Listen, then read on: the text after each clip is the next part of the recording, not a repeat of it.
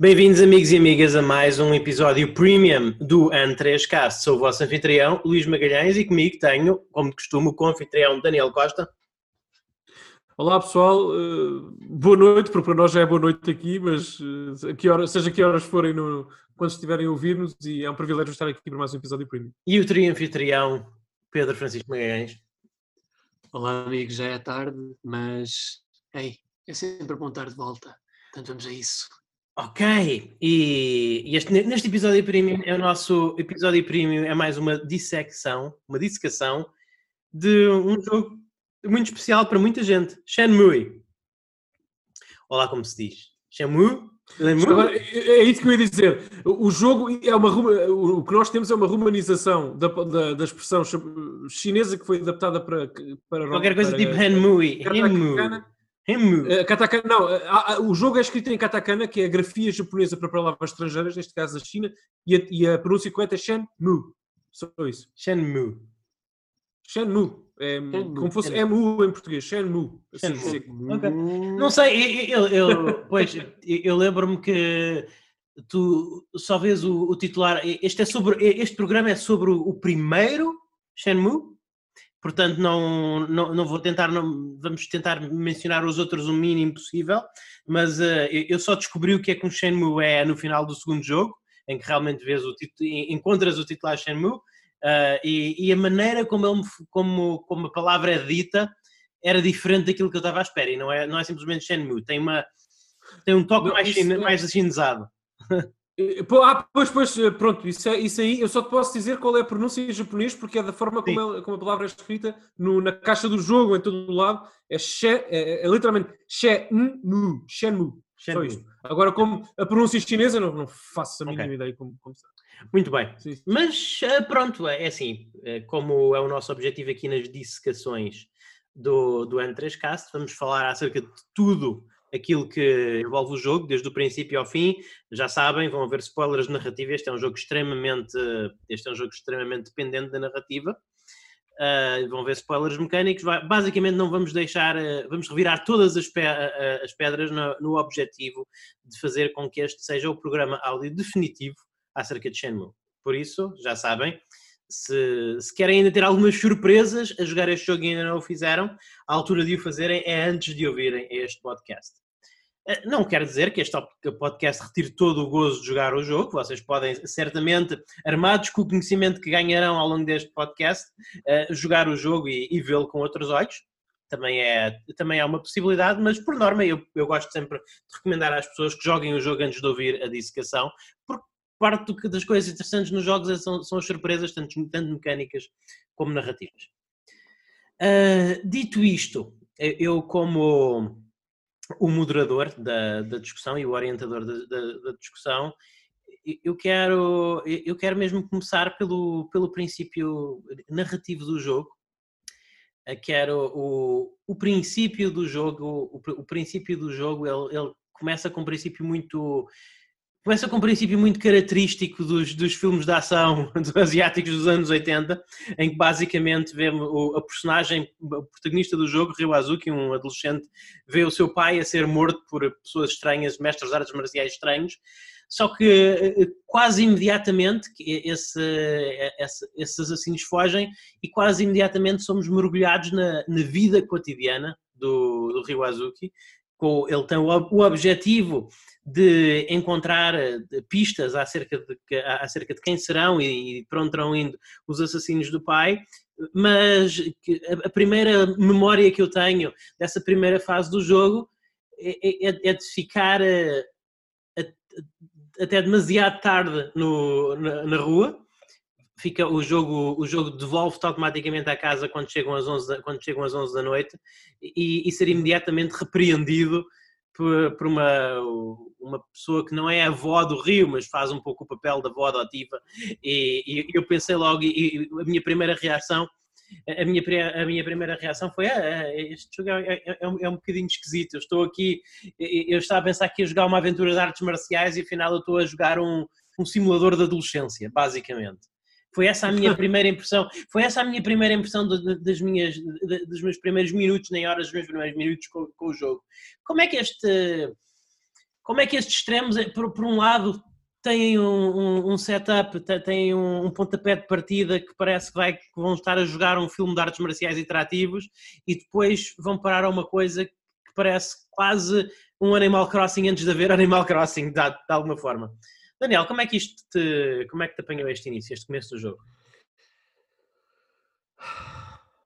Olha, Luís, é, é difícil responder-te por uma questão muito simples. Uhum. Se tu me perguntares como é que este início do jogo te bateu quando jogaste pela primeira vez, mais ou menos no ano 2000, por aí, na, na altura na Dreamcast, obviamente, uhum. eu digo que fiquei surpreendido pela, uh, bom, pela competência técnica, pelo grafismo do jogo que impressiona e que aliado a uma arte hum, mais ou menos interessante, impressiona. Portanto, a primeira impressão é boa e de facto é aquilo que tu estavas a dizer há pouco, e deixa-me só elaborar um bocadinho isso. De facto, o início narrativo do jogo é basicamente um filme de Kung dos anos 70, quer dizer, uh, o filho vê o pai ser assassinado por outro, outro, o pai que é um mestre de artes marciais, ser assassinado por outro mestre de artes, artes marciais e uh, começa uma demanda para perseguir o assassino e descobrir a identidade dele. Quer dizer, eu já vi, já joguei jogos semelhantes a estes, já vi filmes assim, quer dizer, não há nada de especial aqui. Agora, de facto, há uma diferença, e vamos certamente ao longo deste programa uh, falar muito sobre isso, entre jogar este jogo em inglês, com, uhum. com o voice-over, com, com uh, as vozes em inglês, como eu joguei no ano 2000, 2001, ou foi, acho que foi no ano 2000, uh, e jogá-lo, mais uma vez, em japonês, com as vozes em japonês, como eu joguei na PS4, na versão remastered, um, há, há poucos dias. Portanto, há uma grande diferença, ok? Uma diferença colossal entre as duas experiências. Não só, separa, não são experiências apenas separadas pelo tempo, mas são experiências que marcam hum. aquilo que Shenmue é, que é um simulador do Japão dos anos 80 com ambições maiores do que, aquela, do que aquilo que conseguiu cumprir. Uhum. E, respondendo à tua pergunta, cumpre bem nesse início se o jogares em japonês. Se o jogares em inglês, como quase toda a gente, eventualmente, que nos está a ouvir, a não ser que tenha jogado o jogo pela primeira vez quando era muito novo e tudo mais, e compreendo isso, é uma comédia. não é, um filme, é uma comédia, é uma, é, uma, é uma comédia, quer dizer, não. É-me impossível hoje, repito, há 20 anos não era a mesma coisa, tinha outra idade, outra disponibilidade, outra forma de ver as coisas, mas é impossível jogar Shenmue em inglês hoje em dia sem rir dois em dois minutos. Contudo, Quer dizer, mesmo que os atores, por exemplo, tentem claro. emprestar algum drama, algum dramatismo à, à cena inicial, onde morre, spoilers, mas enfim, onde morre Sim. o pai do Rio. Mas porquê é que o farias, Daniel? Porquê é que jogarias Shenmue em inglês hoje? Eu percebo porque é que o farias há 20 anos, não tinhas alternativa. Pois. Mas é? Esta é a resposta à tua pergunta. Eu tive que dar as duas porque eu joguei já, portanto, há 20 anos e agora outra vez. E ao longo do tempo fui experimentando, mas acabar do início ao fim foi estas duas vezes. Pedro, uh, eu ah, quero ouvir a tua resposta à minha primeira, à minha pergunta inicial e, e, e depois vou, vou fazer um, um, pequeno preâmbulo para, para nós explicarmos em que circunstâncias é que encontramos o jogo, porque já que o Daniel o fez, acho que é importante eu e tu também o fazermos. Mas responda à minha pergunta inicial, como é que te bateu, Pedro, este, este início do jogo? Eu posso dizer que mal carreguei no botão de New Games, se é que existe, mais ou menos. Eu fiquei bastante apaixonado com a apresentação geral do jogo, audiovisual. Realmente fiz-me lembrar uh, um daqueles filmes de Kung Fu dos anos 80, hum. é mesmo o feel do tom, da atmosfera e até mesmo da qualidade do áudio, das vozes. Ah, uhum. Uh, senti que estava a ver mesmo um filme ainda tipo ripado de um DVD ou de um VHS dos anos 80, o que é fixe em termos de autenticidade. E nota-se que houve ali uns valores de produção luxuosos uh, na forma como ele, uh, o Rio, neste caso, interage com as coisas e é apresentado, tipo, vê-se vê as, as, as veias dele nas mãos, uhum. consegues uhum. abrir os, as gavetas e os armários e tipo, eu fiquei, oh, isto ok, isto é engraçado. Eh, depois quando eu vejo no memo que tenho que ir fazer perguntas sobre os assassinos do pai e tal, realmente é diferente, é diferente. É, Deu assim mais uma vibe de detetive naquilo, o que faz sentido, porque também muitos dos filmes clássicos dos anos 80 japoneses também tinham muito dessa vibe da investigação, do detetive. Mas só que é assim, hum, eu também fui um bocadinho à, à tua onda, tipo, fiquei a fazer perguntas às pessoas até às, às 11 da noite, uh, hora essa que fui imediatamente uh, mandado para casa. Eu, por acaso, não fui repreendido pela figura, digamos, um, grande paternal do Rio, entre aspas, ou equivalente. Ah, mas eu notei que ao interagir com ela, que ela dizia coisas do tipo, tenta não chegar mais tão tarde a casa e tal. Realmente nota-se que a forma como interage com o mundo acaba por ter um bocadinho de impacto. Mas não há muitas consequências. Eu, pelo menos, não senti. Uh, não sofrer consequências por não seguir à risca alguns dos conselhos ou advertências dos NPCs. O que é chato porque há aqui um leque de NPCs bastante colorido e com uma personalidade única, para além das rotinas. Foi outra coisa que me surpreendeu logo nos primeiros minutos. É a vida que, mundo, que aquele mundo tem. Para um jogo dos anos 2000 é, é impressionante. Tens NPCs com as próprias rotinas, para melhor ou para pior.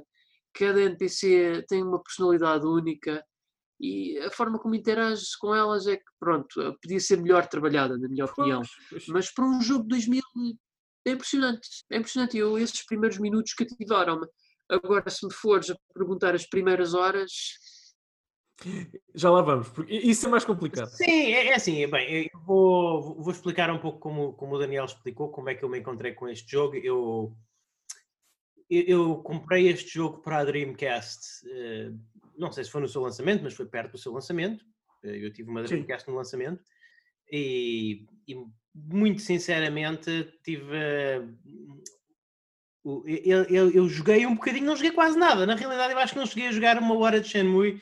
Houve qualquer coisa, fiquei encravado. Na altura não tínhamos acesso, não, não tínhamos acesso à internet tínhamos hoje. Tinha, tinha jogos que me interessavam mais para jogar e o Shenmue ficou na prateleira.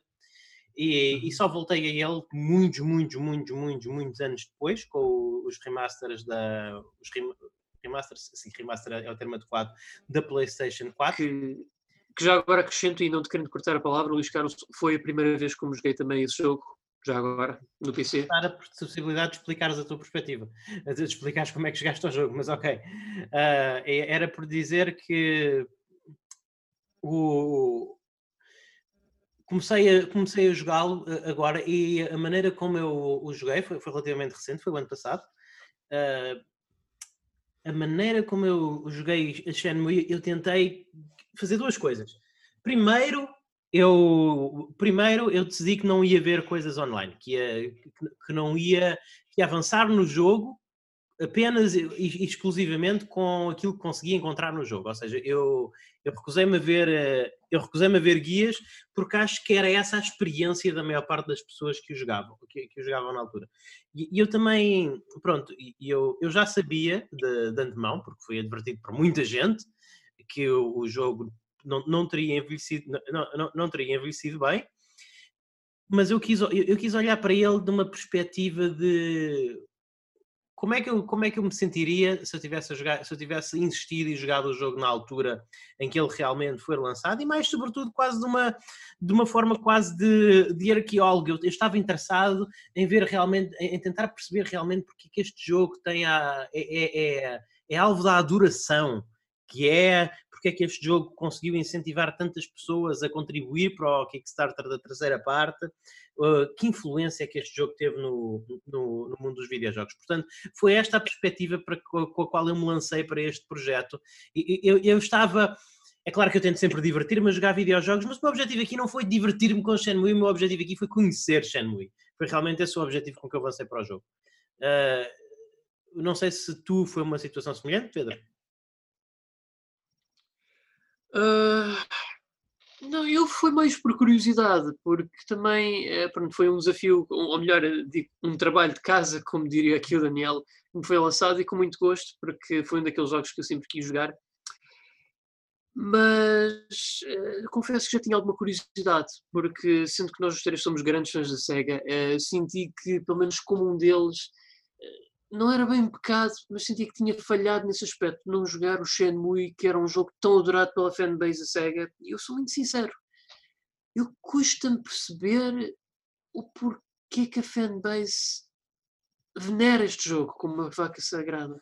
Okay. Oh, Pedro, mas há aqui que, uh, se me permites também, Luís, há aqui que deixar cair algumas vacas sagradas. Nós temos que dizer a verdade. E a verdade é que Shenmue tem uma fanbase, fanbase muito vocal, aguerrida, apaixonada, e ainda bem, Uhum. mas não, Sim. não, não tem muitas pessoas que gostam de Shenmue. Não há muita gente no mundo que gosta de Shenmue. Não há tanta gente assim. Shenmue é um jogo de culto. Sim. Não é um fenómeno, não é um fenómeno multimédia que atravessa gerações. Quer dizer, Claro. aliás, as vendas dos três jogos da série comprovam isso mesmo. Quem compra e joga Shenmue é uma fatia muito limitada da população que até tem as plataformas onde o jogo é lançado.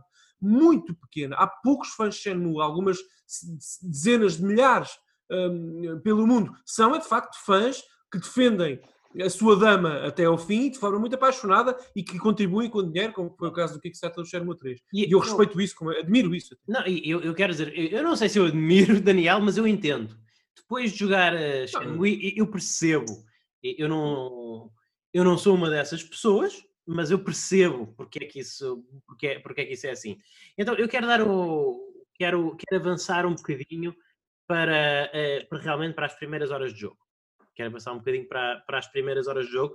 As primeiras horas de jogo que são basicamente ah, andar, de um, andar de um lado para o outro, de loja em loja e de casa em casa, ah, a, a seguir pistas, a fazer o tal trabalho de detetive, a, a perguntar às pessoas, a, a- a perguntar às pessoas como é que a, a- fazer perguntas às pessoas, basicamente seguir uma linha em que uma, uma pessoa diz vai ter com aquela, uma pessoa, outra pessoa diz vai ter aquela loja assim, outra pessoa diz ah, que- é aquela podes encontrar a pessoa que procuras numa loja assim assada e tu vais, vais tentando uh, ligar. uh, Basicamente, o jogo torna que quando tu começas uh, é muito fácil. Isto vai à loja do barbeiro, por exemplo, uma coisa do, do género, e depois começam a dar-te umas, umas, umas missões assim um bocadinho mais crípticas, a dizer ah, a pessoa que tu procuras é capaz de encontrar num bar e esse bar está à, à frente de uma loja de reboçados e, e à direita de uma loja de reparo de motas, de motocicletas, uma coisa do género. Uh, começa a ser. O trabalho detetivo começa a tornar-se um bocadinho mais artificial no, no, sentido em que as pessoas não, não parece que as pessoas não, não, não te querem dar a resposta. Parece que as pessoas estão embirrar, parece que as pessoas embirram um bocadinho com o Rio Azuki, não sei porquê, ele não é uma pessoa particularmente antipática e querem dificultar a vida dele por, por razão nenhuma. Ou seja, assim, é um bocadinho artificial a forma como o jogo te desafia, desafia os, teus, os teus dotes de detetive. E isso, de qualquer maneira, é sensivelmente a primeira metade do jogo, e a segunda metade do jogo é sensivelmente um mini-jogo, ou uma sequência de mini-jogos. Portanto, é, é, é, assim que eu vejo. E, e tudo isto é, é povoado aqui e ali por ou Quick Time Events, que eu, eu até acho os Quick Time Events do, do Shenmue engraçaditos. Não, não, não, não, me ofenderam particularmente. Não, não são dos piores exemplos de Quick Time Events que eu conheço. Uh, e, e as, as, lutas são, são, são, raríssimas, com uma exceção que falaremos lá mais à frente, e, e, imagino. Mas acho que estruturalmente Shenmue é uma coisa muito interessante, porque eu acho que Shenmue vive, e é isso que eu vou tentar vender ao longo deste podcast. Eu acho que Shenmue vive quase exclusivamente do aspecto de simulação. O Shenmue surgiu numa altura em que o nosso conhecimento do Japão aqui no, no, no Ocidente estava ao, ao, rubro, a maior parte de nós, nós éramos fascinados pelo Japão, mas a maior parte do contacto que nós tínhamos no Japão, muita juventude, muita juventude ocidental tinha no Japão, era através da animação japonesa, através de mangas e através de videojogos, e, e este jogo foi a oportunidade de, desses apaixonados se sentirem um bocadinho mais enquadrados dentro daquele mundo, claro que simulado de uma forma extremamente arcaica, como era possível na, na Dreamcast, mas eu consigo ver que é, é essencialmente é esse o apelo. É, é, o, é o, apelo de, de, de, viver um bocadinho, de viver uma fatia da vida de um, de um adolescente japonês uh, com toda. Um, com, com todo o a lentidão que isso, que isso implica, porque o, o, Rio, apesar do, do Rio Azuki ostensivamente estar a, a, a, fazer uma investigação, a tentar descobrir o assassino do seu pai, e, e, a, e que supostamente devia ser uma coisa emocionante, a verdade é que o, o cotidiano do Rio Azuki é maioritariamente enfadonho, como seria o cotidiano do, do miúdo japonês a viver naquela época, naquela cidade, naquela vila. Portanto, é, é isso essencialmente, e, e para mim é, é, essa a larga estrutura do jogo. Ele é um, um jogo que eu acho que ele é por desenho, o Daniel estava a dizer fora da câmara, eu acho que já te vou deixar falar, Daniel. O Daniel estava a dizer antes de nós começarmos a gravar que sentia que o, o Yu Suzuki tinha feito propósito para o jogo ser um, um, um quanto medíocre na maioria dos seus aspectos. Eu acho que isso é, eu, eu sem ironia, acho que isso é verdade. Acho que isso é verdade. Acho que houve várias alturas em que o Yu Suzuki disse a vida de um adolescente japonês numa cidade destas não pode ser tão emocionante. Temos de cortar aqui um bocadinho da emoção. Bora, thrill. O meu problema é exatamente esse, Luís. Sim. Porque eu posso garantir-te que se Bloodborne, que é um dos meus jogos favoritos sempre, como toda a gente já sabe, se, se, Bloodborne se, fosse exata, se jogasse exatamente igual, fosse exatamente igual ao que é, ao que nós conhecemos, mas se a ação e se a história se passasse na Lua, fosse um jogo no espaço, passado Sim. no espaço, eu gostava exatamente da mesma forma dele. Se Shenmue se passasse em Genk na Bélgica, ninguém gostava de Shenmue. Shenmue só tem fãs exatamente por ser uma boa tradução, como já expliquei, desse ambiente que se passava, uh, que, que, desse ambiente do Japão dos anos 80 e tudo mais. Só. Nada mais. Não reconheço quaisquer competências técnicas. Não, desculpa. Não conheço quaisquer uh, competências mecânicas a Shenmue ou revolucionárias do ponto de vista da jogabilidade para justificarem esta paixão que os fãs têm vindo a demonstrar nos últimos 20 anos pela série. Não há justificação. As pessoas gostam do Japão, como tu disseste, foi uma representação fidedigna e interessante, pelo menos, do Japão daquela altura e compraram aquela realidade como deles. E acabou. Se fosse na Bélgica, ninguém gostava de Shenmue. Claro que não há verdades absolutas, é só a minha opinião, a minha perspectiva, posso estar enganado. Mas, claro, mas, para, mim, enganado, mas eu acho. Mas, mas, para mim, Daniel, isso é mais um problema da Bélgica do que de Shenmue. Eu só estou a dizer, eu só estou a dizer, só quis dizer exatamente aquilo que disse. Portanto, eu acredito profundamente que o facto de ser passado no Japão vende, vende a experiência do Shenmue. Agora, lá está, o Yu Suzuki não tem culpa disso, o Yu Suzuki não é belga. E, de Sim. facto, espelhou a realidade que, que, que via. Uma nota editorial, uhum. eu estive em Dobuita, onde se passa o Shenmue, Sim. em 2010. Uh, tentei subir aquela colina que vai dar à casa do Rio, que entretanto foi transformada num hospital. Uhum. Uh, e de facto, ainda hoje se nota, por exemplo, a influência norte-americana com os barbeiros, uh, com as lojas que, que, vendem roupa e tudo mais. É muito, é de facto uma recriação, como o Pedro disse, impressionante. Mas Pedro, o que é impressionante nessa, nessa caracterização de Shenmue, na minha opinião, para aí. Porque, como o Luís estava a explicar também, Shenmue é vive ou morre pelos detalhes. É um jogo cujo orçamento foi quase exclusivamente direcionado para tornar o mundo vivo e detalhado dentro dos limites tecnológicos que o ano 2000 permitia, e 99, 2000 permitiam, naturalmente, e que a Dreamcast foi permitido. E o que o Pedro estava a dizer é verdade. Eu, eu, há 20 anos, quando, quando era muito mais novo, obviamente, e quando joguei o jogo pela primeira vez, também eu me impressionei com as veias na, na mão no rio, quando ele se baixa para apanhar uma gacha, um bonequinho que coleciona. Hum. Quando joguei, voltei a jogar e a acabar 20 anos depois, não pude deixar de me decepcionar por tudo o resto. Porque para um jogo que é tão ovacionado pela tal pequena, mas vocal legião de fanáticos que tem, e que, é ovacionado por ser um jogo que, que, que de facto tem um empenho quase uh, epá, obsessivo com, com, os, com os pequenos detalhes, falha nos pequenos detalhes.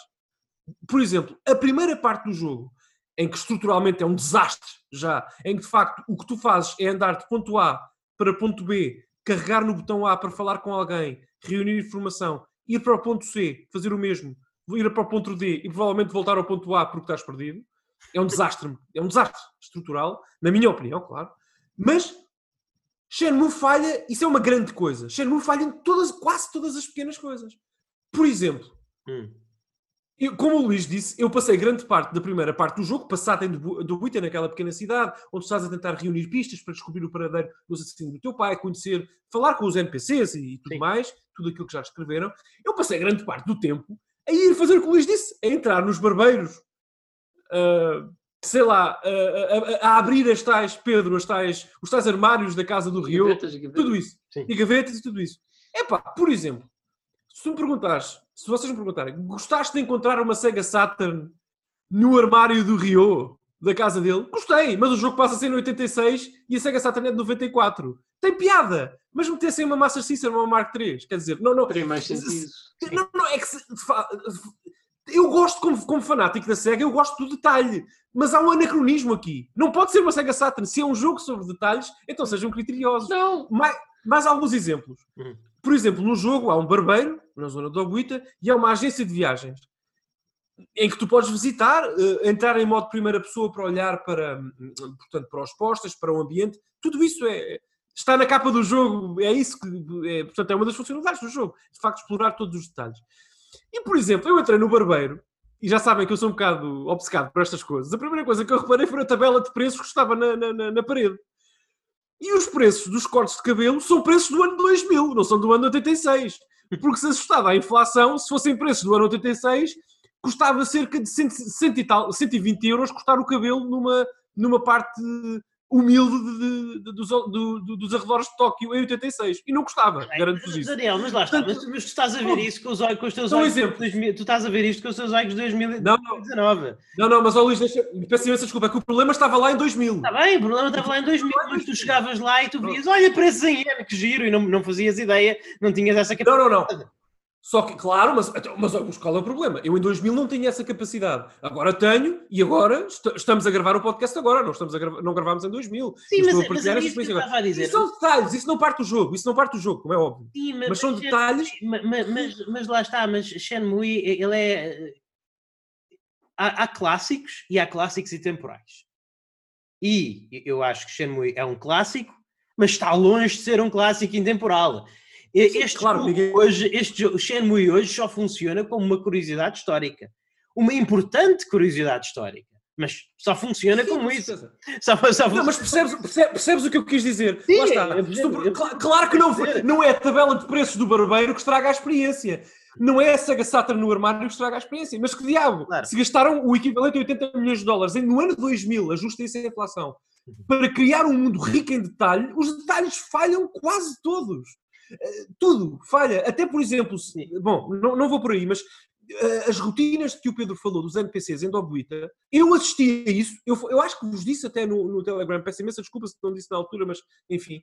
Uh, uh, as, portanto, as rotinas são quebradas, muitas vezes, porque o jogo tem bugs, porque o jogo tem problemas, porque as, as rotinas não funcionam. E, e, aquele jogo vive das rotinas dos, NPC, dos NPCs e não funciona. Portanto, é um jogo que estruturalmente, Luís, e repara, eu quero, eu quis tanto, eu tento, há 20 anos que ando a tentar apaixonar-me por Shenmue, mas o jogo não me deixa. Por causa destas coisas, um clássico intemporal, uhum. até dos contemporâneos do jogo, como Metal Gear Solid, Ocarina of Time, uh, o Final Fantasy X, por aí, epá, isto isto são, estes problemas estruturais, não, não, não encontras estes problemas, o equivalente a estes problemas nesses jogos, não estão lá. Não estão. Um, um, um grande clássico que mereça tanta atenção não pode ter tantos problemas técnicos. Não pode. Uh, uh, uh, é uma, eu peço imensa desculpa aos fãs de Shenmue que me estão a ouvir e quando eu digo peço desculpa não é, não é uma retórica, eu peço desculpa porque eu quero apaixonar-me pelo jogo, eu, eu só, jogo. A, a, questão aqui, Daniel, eu, eu não consigo negar o que tu eu não consigo negar nada do que tu dizes, tu tens atenção em, tu tens atenção em todos esses detalhes. Mas aqui eu tenho que puxar um bocadinho uh, a brasa àquilo que eu costumo dizer, o que interessa aqui é, é, realmente a experiência geral que uma pessoa tem do jogo e, e okay. em alguns casos o, eu acho que o teu o, o, o que uma pessoa gosta de Shenmue é, é, realmente depende um bocadinho da pessoa se conseguir abstrair de uma data de problemas que Shenmue tem mas eh, que é Shenmue tem, que é, por exemplo, tipo, ainda não falámos, mas já falaremos do sistema de batalha, o sistema de luta, que é, é, é absolutamente quase, quase intragável, para mim é a parte mais fraca. Pronto, é, é eu isso. Diverti é, mais, eu diverti, eu, eu diverti mais nos mini-jogos repetitivos do que com o sistema de luta. eu quero dizer muito, mas, mas repara, a, a única coisa que Shenmue me providenciou, mas providenciou muito bem, foi levar-me de volta à, à, minha, à minha adolescência. E, e, é claro que eu não fui um adolescente claro. mas, mas fiz essa experiência tão bem. Desde o. Podes claro. dizer que estruturalmente, estru, estruturalmente é, é, uma seca andar de um, de um ponto ao outro, de ponto A ao ponto B, a ponto C, a ponto D, a, a, falar, com, a falar com pessoas. Mas eu já fui um eu já fui um adolescente com um bloco de notas como o Rio Azuki, com, com uma série de tarefas que eu tinha que fazer, com uma série de voltas que eu tinha a dar. E eu lembro-me que era isso, mais ou menos. Ok, se calhar. Oh, oh, oh, Luís, mas repara. Isso, mais ou menos. Mas, mas calma, mas, calma ainda, ainda, não, ainda tenho mais a expandir, ainda tenho que expandir mais este tema. Há, há, uma altura muito tarde na história em que o, o Rio Azuki, depois de, depois de trabalhar vários dias num trabalho extremamente repetitivo e alguém falou que tu, como jogador, tens que viver essa repetição, é, é essa repetição de fazer um, um trabalho enfadonho, part-time, todos os dias, que é basicamente fazer a mesma coisa, dia sim, dia sim, dia sim. E todos nós, que em adolescentes trabalhamos, sabemos que esses trabalhos são assim e que realmente é uma seca trabalhar para juntar o nosso dinheiro. E, e, e, eu aprecio que o jogo tenha coragem de não tornar isso excitante, não tornar isso excitante, dizer não, o part-time não é suposto ser excitante, mas mais do que isso, depois ele usa esse dinheiro arduamente, arduamente ganha ti o jogador, porque tipo, estou a ganhar aquele dinheiro porque não foi divertido. E depois o, ele vai a uma agência de viagens para comprar uma viagem e aldrabado, fica sem o dinheiro. Isso dói, e isso doeu-me como doía perder o meu arduamente ganho dinheiro quando adolescente. E, e eu acho que o, o jogo pode fazer muita coisa mal, mas ele representa essa realidade tão bem, tão bem, que, que lá está, eu, eu tenho um fraquinho por jogos que têm muitos problemas, mas que fazem uma ou duas coisas muito únicas e muito bem. E este é o caso, não há muitos jogos que façam sentir isto. É, é, é, é como se fosse uma versão super pessoal e super íntima do Animal Crossing, que é um simulador de vida genérico. Este é um simulador de vida super pessoal e super, e super íntimo. Vais dizer-me, essa, essa, essa vida que ele simula é maioritariamente aborrecida? Sim, mas a vida de quase toda a gente é assim, Daniel. Isso não é um bom jogo, Luís. Pode ter sido uma boa experiência pessoal para ti, mas Exatamente, é, mas, é verdade. Está, mas... Não é um bom jogo. Shenmue não é um bom jogo por isso. Diz isto. Mas é uma boa experiência, mas lá está. Eu não vou dizer que é uma boa experiência, mas é uma experiência única e é uma experiência interessante e eu consigo compreender como é que isso cativa algumas pessoas por a vida inteira. Ah. Sim, mas olha lá, mas agora também eu quero ouvir o Pedro. Peço, peço desculpa, Pedro, por não estar a, passar a palavra, mas só para contrariar aqui esta ideia do Luís e desafiá-la até. Ó oh, Luís, está bem, mas tu não podes dizer que o Shenmue, uh, se for uma boa experiência, uma experiência interessante para ti e te estimulou até intelectualmente porque, foste, porque a personagem, o Rio, é roubado numa agência de viagens após ter reunido esse dinheiro e tu tens passado por essa experiência, que é um detalhe é uma parte do jogo, é uma fatia relativamente um detalhe, pequena. Daniel, porque não tinha o mesmo é uma, parte. É uma fatia. Se passado duas horas Sim. a fazer um trabalho repetitivo. Ok, ok, ok, ok, ok. Ok, mas é uma fatia de um jogo bastante maior, portanto isso não é, isso acontece uma vez ali, é muito específico, ok. Mas não, não, não pode, não é, Shenmue não é essa cena, não é só isso. Uh, não, mas, mas então, tu... deste género. Tudo, tudo, tudo bem, tudo bem, mas tudo, todas as coisas repetitivas e medíocres que o jogo te obriga a fazer estão a, estão a criar tensão para, para, para fazerem um cash-in quando estas cenas efetivamente acontecem. Não, não, não. Eu, eu, respeito, eu respeito isso. Eu só, só, só, posso dizer é que será certamente intelectualmente justo a tua parte entenderes que o que eu estava a dizer e falando daqueles detalhes estapafúrdios que eu falei, eu só falei desses detalhes porque o Shenmue é construído para tu apreciares esses detalhes. Eu não, eu não, fui explorar o jogo a esse detalhe só para encontrar coisas mais para dizer sobre o jogo. Não, não, não. Shenmue é isto. É isso, é o que tu acabaste de dizer. Isto é Shenmue. E, e, mais, eu não tenho só coisas más a dizer sobre esses detalhes do jogo. Eu, por exemplo, o jogo tem um sistema de gachas, aqueles colecionáveis, aquelas bolinhas que nós metemos uma moedinha e sai uma bolinha de colecionáveis. Eu fiz a coleção inteira, porque eu adoro aquilo. É a coisa que eu mais gosto mais no jogo. A segunda coisa, se calhar a banda sonora, já lá vamos, que eu gosto mais no jogo, é isso, é colecionar figuras da SEGA nessas, nessas, nessas uh, caixinhas colecionáveis. Epá, adoro aquilo. Agora, há uma tradução mecânica interessante o, é um bom jogo por eu ter tido uma, uma injeção de serotonina no cérebro quando saiu a Gold Dural do Virtua Fighter Kids nessas, nessas cápsulas. Não!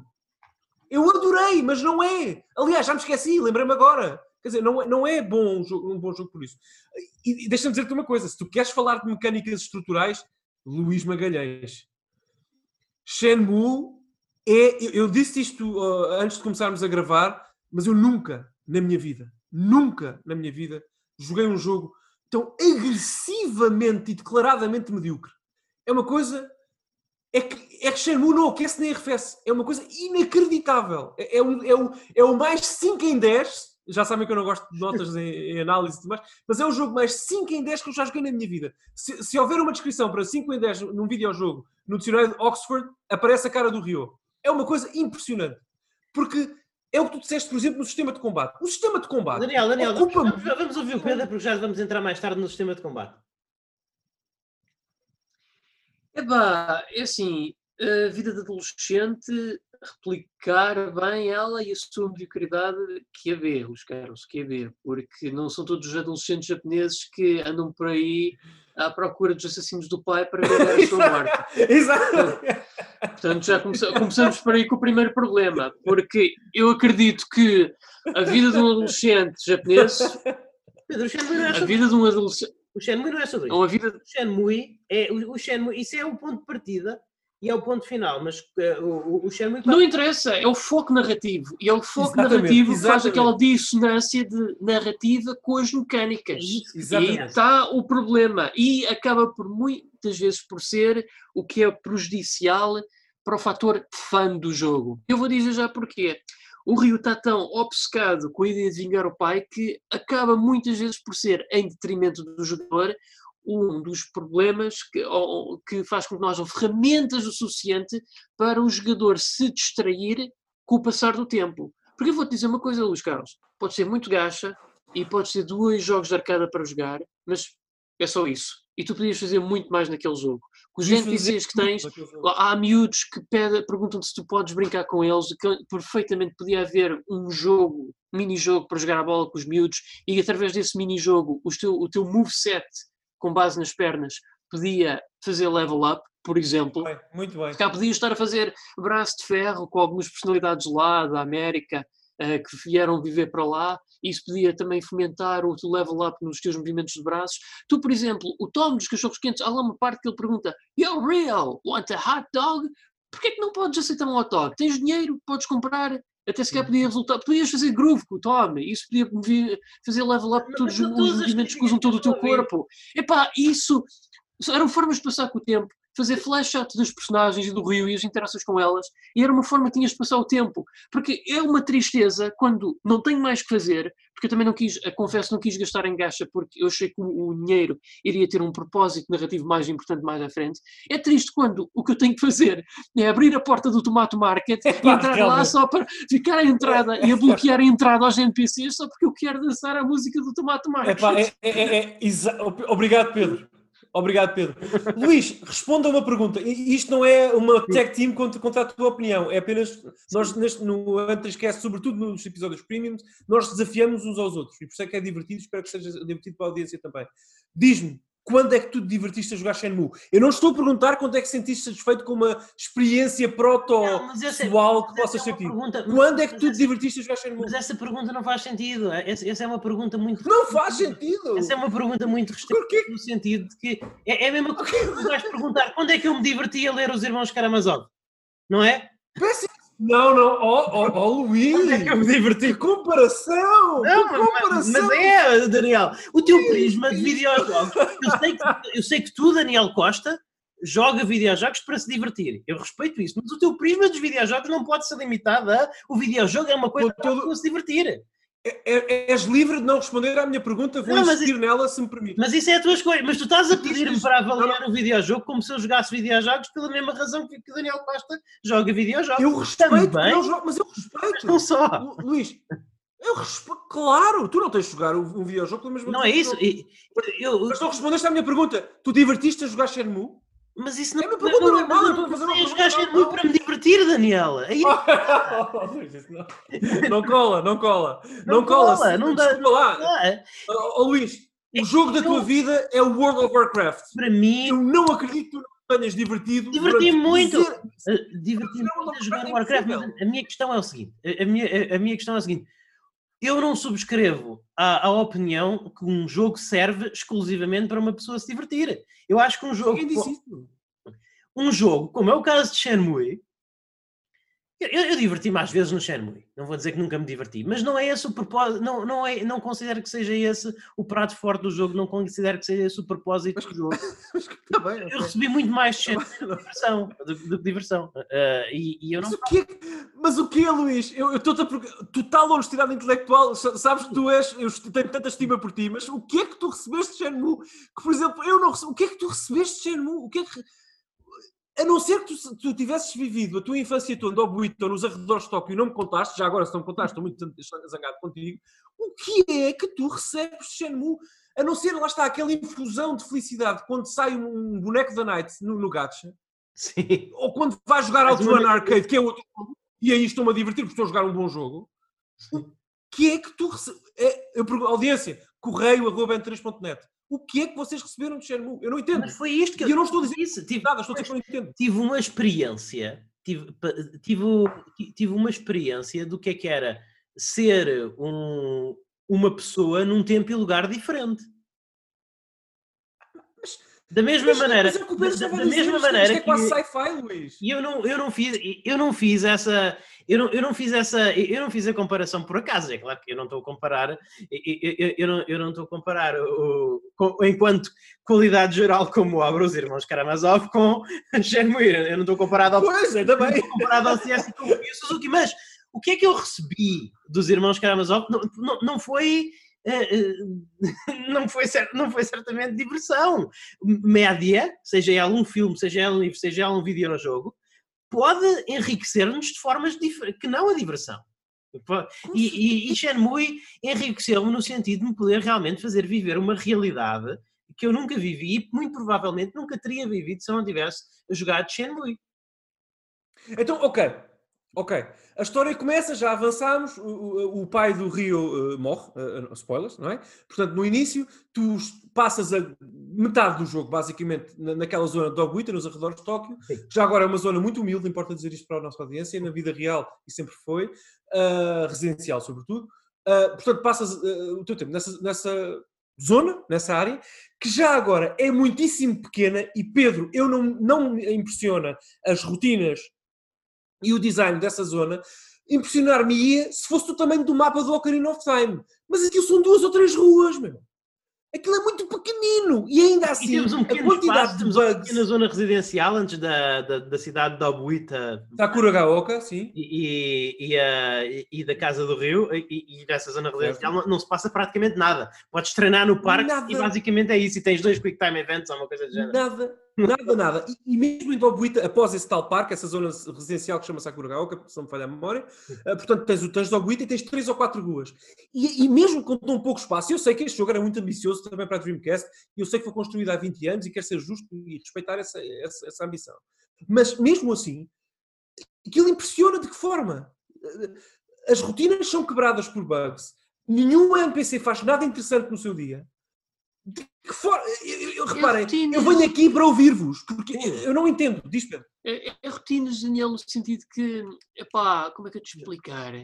é engraçado para um jogo de 2000 tu vês que as personagens tu tens que encontrar a certo ponto naquele estabelecimento à hora X tu as vês ser de outros lugares e a irem para o certo. seu destino. Uh, agora, eu vou, sou-te sincero, eu pelo menos não encontrei nenhum bug com NPCs que impedisse uh, o meu progresso ou me atrasasse. Também tive sorte, mas. Tiveste não, sorte, não... Pedro, tiveste sorte. Eu até gravei um e pus no Twitter que tu me estava a empurrar para trás dos limites. Mas eu, eu quero oferecer aqui um argumento. É, é, o, é, é, o meu argumento de Skyrim que eu fiz contra um, contra um amigo do um amigo do M3Cast, o Felipe Pep, quando ele escreveu o uhum. seu, uhum. o, o, seu livro CRPG, do qual eu tive muito orgulho em, participar, eu fiz análise do Skyrim, e o, o Felipe, ele, ele é um, um, fã die hard de Morrowind e, e odeia assim, o que a Bethesda fez com, com, os, com os Elder Scrolls a seguir, porque foram bastante simplificados e tudo mais. Mas eu, eu fiz aquilo que eu chamo a minha, a minha defesa Skyrim, que eu aplico também aqui, embora, sim, com o Skyrim eu diverti-me muito, Daniel, mas eu, eu apliquei a, a, seguinte defesa, que é, Espero que sim. Para mim, estes, para mim estes jogos tens que os encarar, não tens que os encarar, mas se tu queres tirar partido deles como eu tirei, é, é preciso avançar para eles com um certo nível de boa vontade, que é encará-los quase não como jogos como um, como, não, não como jogos no mesmo sentido em que encaramos um Streets of Rage ou um Panzer Dragon ou um Super Mario, mas quase como brinquedos virtuais. No sentido em que eu, quando era, eu quando era miúdo, eu se tivesse um capacete de astronauta, podia imaginar-me no espaço. Se tivesse uma bandana e uma espada de pirata, podia imaginar-me ser um pirata. É claro que eu não estava nem a tripar LCD, nem era um atrasado mental eu, eu, tinha perfeita consciência que eu tinha uma espada de madeira e, e, uma, e, uma, e uma bandana de trapo, mas eu conseguia, eh, eu, eu conseguia abstrair-me das limitações das coisas com que eu estava a brincar para realmente tirar partido, tirar o partido, tirar o partido da situação. E a situação com a situação com, com Skyrim e a situação com, com Shenmue é que realmente ele é extremamente limitado, mesmo tendo, mesmo tendo em consideração a época. Tu tens, tu tens que ter a vontade. É como tu ires a um espetáculo de magia e estares sempre a tentar ver como é que o mágico está a fazer os truques. Tu até vais apanhar. Ah, não concordo. Podes ter, não concordo podes ter aquela satisfação, podes ter aquela satisfação de que ah, eu sou tão esperto, o truque não funcionou comigo, mas não, não é esse o ponto, não é, não é para isso que tu estás aqui, não é para isso que tu estás lá. Tu estás lá ah. para te deixar levar na ilusão. Não, não. Eu estou lá para estar disponível para comprar essa ilusão se ela for suficientemente competente para me vender a, a ideia. Desculpa lá. Eu, eu, e, e, mais, qualquer jogo, isto vale para o Skyrim, para o Shenmue, para o Metal Gear Solid, vale para, para o Minecraft. Qualquer eu encaro qualquer jogo de acordo com aquilo que o, que o seu criador ou os seus criadores me propõem. E o Yu Suzuki propõe-me uhum. ir todos os dias da casa do Rio até Dobuíta, descer a rua e tudo mais, andar por lá, carregar no A para obter informação, ficar parado à espera que as mecânicas do tempo avancem para que eu possa encontrar a pessoa X no dia Y à, à hora Z, porque não podes avançar no tempo, tens que esperar. E estou com o comando pousado na mesa à espera que o jogo me deixe ter interação com ele. Desculpa lá, não, não. Isso, isso que tu disseste, romanticamente é uma excelente ideia e é uma boa proposta académica. Mas Shenmue não é isso que tu explicaste. Shenmue é uma coleção de, más, de boas ideias mal executadas. Todas. Eu não vou defender, agora, não, não vou defender a, eu nunca vou defender a passagem do tempo. Eu nunca vou defender a passagem do tempo no, no Shenmue. Não podes, é impossível. É, assim, o que eu vou dizer é que eu, eu acredito, Daniel, que tu estejas em, em, em, em enfatizar um bocadinho mais esse conceito do, do, que ele tem que ser enfatizado, porque tu platinaste este jogo, então tu certamente nunca, claro. te, faltaram, nunca te faltaram coisas para fazer. Eu, eu... Não, não, não, não, eu platinei para provar-me a mim próprio que eu tenho a disponibilidade para jogar tudo. Mas eu, acredito que tu tenhas, tu tenhas estado com o comando pousado na mesa uma vez ou outra, mas a maior parte das vezes o tempo estava a passar e tu estavas a colecionar gachas, ou estavas a visitar. Ah, ok, ok. Ou estavas oh, Luís, ok. Então, então não acredites, então não acredites. Mas aconteceu. Porque lá está. Eu cheguei a um ponto, Pedro, estavas a falar nisso e quero ouvir-te a seguir. Uhum. Cheguei a um ponto no jogo em que lá está. Agora tens que ir aqui e perguntar a esta pessoa se conhece alguém que fala chinês. Mas atenção, a loja onde essa pessoa trabalha só abre amanhã às 4 da tarde. O que é que eu faço até lá? Ok, dia 1, vou colecionar gachas. Deixa-me ver as rotinas dos NPCs, deixa-me explorar a cidade. Ok. Dia 7, vou pousar o comando e vou fazer café. Porque é o que o Pedro estava a dizer: o dinheiro que o jogo te dá e te permite ter até determinadas fases é limitado para tu usares os gachas os gachas ou jogar numa arcade que existe na, na, na, cidade, uma arcade que tem jogos clássicos como o Outrun e o Space Harrier e tudo mais, mas que diabo, não, porque, porque, o dinheiro é limitado é, e o meu interesse também. É não eu não vou estar a vida toda a jogar Space Harrier, eu estou aqui para jogar Shenmue. Porquê é que não foi? Mas, portanto, mas, mas, mas, e aliás, e se nós quiséssemos jogar Space Harrier, desligávamos o Shenmue e íamos jogar uma versão Sega Ages ou assim. Claro! Seria bem melhor. Claro! Claro! Daniel, mas, mas o, não, Azuki, o Rio Azuki, a personagem que tu estás a viver, a pele dele, ele nunca ficaria parado uh, à, à frente a uma porta a olhar para a porta como, como um zumbi. Ele iria para o, ele iria para o parque treinar, ou ele iria, ou ele iria jogar mais umas centenas de horas em inglês, tu vais dizer, tu, tu, vai, tu dizes, tu estás ali, não é para jogar Space Invaders, mas o Rio Azuki está ali para jogar Space Invaders. É o que o adolescente faz. Não, oh, Luís, eu até estou muito surpreendido com essa tua opinião, que respeito como sempre, mas nem é o Luís Magalhães que eu reconheço na crítica mais ácida que faz quando tem que ser feitas. Desculpa, se o jogo não me propõe isso, nem eu preciso de sentir essa progressão para avançar, por que raio é que eu vou fazê-lo? Não há motivação nenhuma.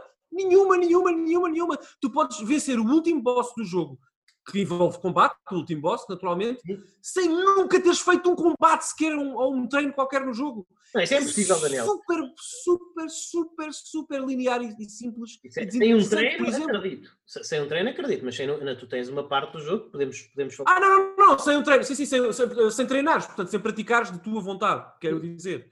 Portanto, tu, tu não, te, é, não repara, a certa altura, a estrutura do jogo de fetch quests Ok, vai à cidade fazer isto, depois volta. Sim. Ok, vai à cidade fazer isto, depois volta. Vai falar com aquela pessoa, vai consertar aquela moto, vai encontrar aquela pessoa que tem tatuagem X no braço. Epá, é tão estruturalmente pobre, desinteressante e pouco criativo que, epá, eu acho que joguei mais Space Harrier do que joguei Shenmue, realmente. Daniel, mas a proposta do eu. jogo, a proposta do jogo não é, o Shenmue não é um jogo que foi feito para, para, para, para, a pessoa progredir nele como progride num jogo normal. Ele não é um jogo que é feito para a pessoa fazer um para, para a pessoa fazer um speedrun. Ele é o anti-speedrun.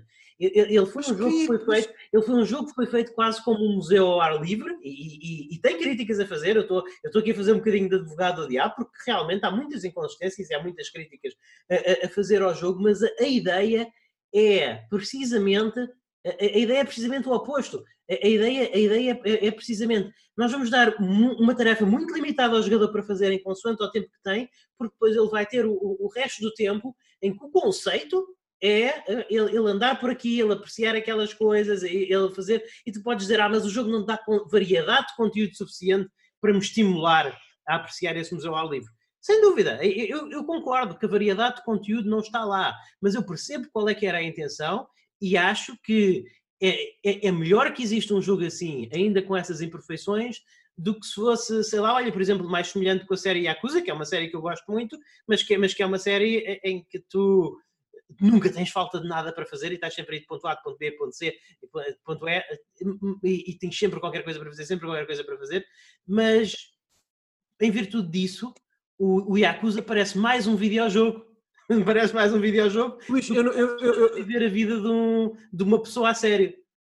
eu vou sugerir, e digo-te isto, lá está, com uma amizade tremenda que tenho por ti, eu recomendo que jogues Shenmue outra vez em breve. Porque eu acho que tu tens uma visão, uma ideia do Shenmue que não corresponde. Bom, corresponde à tua Mas experiência, claro. meses, Daniel. A minha memória não é assim tão má, estou a Não, envelhecer, oh, oh, oh, Luís, eu, eu peço desculpa, mas isso então deixa-me dizer-te objetivamente, olhando para ti e discutindo contigo abertamente, o que tu, tá- o que tu estás a dizer não é verdade. Aliás, o, o Shenmue é um jogo que estruturalmente impõe um limite de tempo ao jogador bastante agressivo, como tu disseste, às 23 horas do jogo, portanto, hora do jogo, claro, tu recolhes sempre a casa obrigatoriamente. Ou seja, tu começas o teu dia, o teu ciclo de um dia de endobuita no Shenmue, com dinheiro limitado, tempo limitado e bastantes afazeres. Portanto, E ainda tu assim, sabes. usas o comando para ir fazer um café. Porque é muito simples. Não há nada, não há desafio nenhum. Zero. Eu tive, que- eu tive que fazer uma Sands enquanto Não esperava. é também. nada, não há desafio. O jogo não tem desafio. Diz-me, Luís, um clássico, intemporal ou não, a história dos videojogos, mesmo com o nível de, de- de- de- de- de intensidade e de paixão que que Shenmue estimula, diz-me um que não proponha o mínimo desafio mecânico ao jogador. Diz-me um. Não, não, é uma, é uma- é uma pergunta honesta. Diz-me um. Eu não O conheço. Shenmue propõe um o o Shenmue propõe um desafio mecânico ao jogador. O sistema, podemos falar agora no sistema de combate. O Mecânico. sistema de combate, esse, o sistema de combate é agressivamente medíocre, até é menos que medíocre.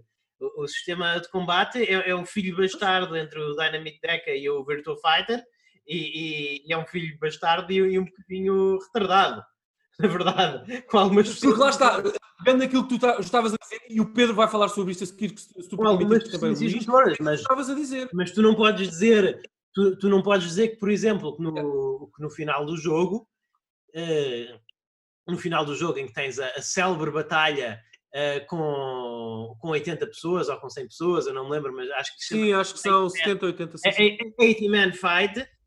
Isso é um desafio mecânico e já agora, agora, isto é uma parte que eu achei muito interessante, é extremamente mais fácil se tu tiveres seguido o conselho de toda a gente, de toda a tua família, da tua, da tua avó, do teu, do teu parceiro de, do teu parceiro de hoje e tal, de treinar sempre que tens a oportunidade.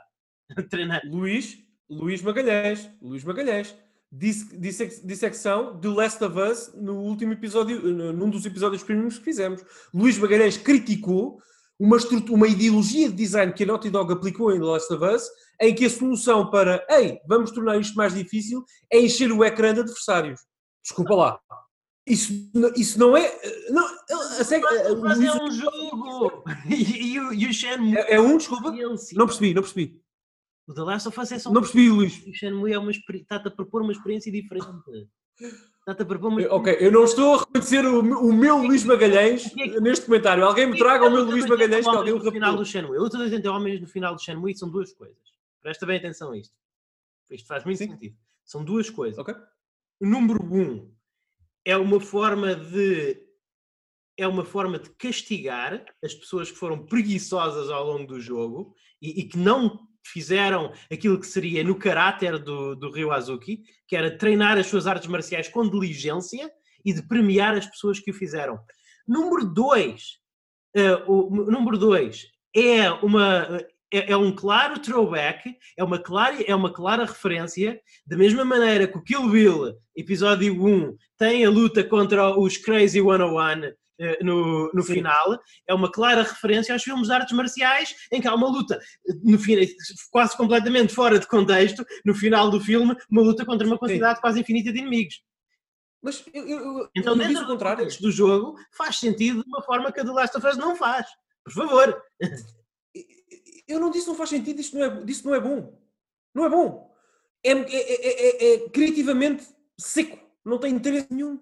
E mais, eu, eu, talvez não tenhas ouvido, Luís, ou eu me tenha explicado mal uma das duas coisas. Mas o que eu disse há pouco não é uma opinião, é objetivo. Tu não precisas treinar uma vez para vencer essa batalha. Não, não precisas fazer. É muito mais fácil. Está bem, eu só, eu só te digo que essa batalha contra 80 adversários, ou 70, não me lembro, também não é difícil. Quer dizer, eh, o jogo quer claramente que tu vejas a história. É daqueles jogos que agarram a mão e dizem: Ei, bora, sem problema, anda lá, e o jogo não vai deixar que tu deixes de ver o fim e que deixes de manifestar interesse numa potencial sequela por uma batalha de 70, contra 70 adversários. É muito permissiva essa batalha. Mas estamos a saltar muitas, muitas uh, fases do jogo. Pedro, não sei se queres comentar alguma coisa que foi dita até agora. Uh, gostava muito, e, e aliás, pegando ainda um bocadinho no que se falou atrás, uh, eu sei que pronto, há um motivo narrativo por trás de um, 80% do, do gameplay ser centrado em questionar as pessoas e fazer fetch quests e ir andar para trás, para a frente, mas isso em ad nauseam para mim não é a minha ideia de diversão. E lá está. Forma alguma. Uh, eu alguma. também quis jogar este jogo também para divertir, é o que eu procuro com os jogos. Mas o combate, oh meu Deus, o combate é, para já é, eu só quero dizer que o jogo não me incentiva Mais nada a explorar o combate, seja a treinar ou, ou, a ganhar novos movimentos, porque não é divertido não é divertido, é um combate frouxo, clunky, que é, eu, eu acho que é vergonhoso uma companhia como a SEGA colocar um, um jogo claramente inspirado em artes marciais e com um combate destes, quando eles antes fizeram coisas como Virtua Fighter, Streets of Rage e Dynamite Deca. Eu acho vergonhoso. Pedro, Ainda mais Pedro, do próprio uh, Suzuki. Pedro, um desafio para ti. O combate de Shenmue é Virtua Fighter em Prozac, sim ou não? Com, com 7 Prozacos, com 10 Prozacos. Eu acho que é. Obrigado. Podes continuar, obrigado. É que é, mesmo. Eu, tipo, eu não consigo. Eu, eu, quando eu jogo um jogo com um bom sistema de combate, ou pelo menos com um sistema de combate funcional, epá, eu sinto que estou em controlo controle do combate. Yeah. Sinto que tenho mestria sobre aquilo que faço. Aqui não. Uh, aliás, eu muitas das vezes eu desisti por completo de aprender novos movimentos porque os comandos pura e simplesmente não são responsivos. E a câmara, oh. Pedro? A câmara. A câmara. Para que lado é que eu estou virado? Eu não sei, é impossível. Eu usar. acho que o sistema de combate de Shenmue é provavelmente o pior sistema de combate da história dos videojogos. Ah, acredito que sim, Bom, eu, já joguei aqui, eu já joguei aqui jogos de budget PlayStation 2 com melhor combate Ué. que o Shenmue. E estou a falar de jogos Pedro budget maus. O Luís hoje está a ir do 880 com uma rapidez. Bom, também não sei se é o pior não, de combate. Eu, eu, acho, eu, eu acho que Shenmue. Lá está, eu, eu acho que vocês estão a ser muito estreitos na, naquilo que pode ser um videojogo. Se eu for ver o Shenmue pela perspectiva de um videojogo é uma coisa que serve para te divertir, então, é, é, amigos, vamos, vamos agarrar na caixa e vamos atirá-lo por uma fogueira, não é? Não, não, isso não, não também não. Mas, não, não, ninguém disse. Não, claro que não. não, não, não. Oh, Luís, mas tu concordas certamente que as nossas dissecções servem para nós uh, fazermos um choque das nossas experiências. Eu respeito o que tu dizes, mas não posso concordar quando não concordo. Não é? Exatamente, exa exatamente. Eu não estou a dizer que o, o eu, eu, eu eu empurrei um bocadinho a tua questão para o lado quando tu me perguntaste se era divertido, porque lá está, isso assume que to, a tua pergunta assume que todo que o, que o mérito de qualquer jogo é ser divertido. E eu respeito. Não, não assume nada. Não assume. A minha pergunta era só. Estamos a falar. Nós, este é um episódio sobre o Shenmue. Sim. Eu respeito o que tu dizes. Eu só quis te perguntar se tu te divertiste com o Shenmue e tu foste criar uma, uma enorme discussão, claro. discussão saudável, mas uma, uma enorme discussão à volta de uma pergunta que é normal. Tu achas, achas anormal que eu, posso dizer eu gostei de jogar Shenmue com um videojogo? Eu posso dizer que eu gostei de jogar Shenmue. Eu posso dizer que eu não me arrependi de jogar Shenmue. Agora, eh, okay. eu, eu, foi, um, foi um tempo que eu desfrutei, eu, eu diverti-me como me divirto com o Streets of Rage? Claro que não! Mas não é esse o propósito, lá está. Ok, ok, ok, Luís. Então, então eh, permite-me, vamos divertir-nos. Até porque não queremos acabar este podcast às 6 da manhã. Spoilers, pessoal. Eh, quem nos está a ouvir, nossos assinantes premium, já é bastante tarde. Luís, ok, primeira parte do jogo é isto. Fetch quests, esperar que o tempo passe uh, e morrer de, de tédio. E, e, o Luís Magalhães uh, encontra coisas positivas nessa experiência. Ok, ah. segunda parte.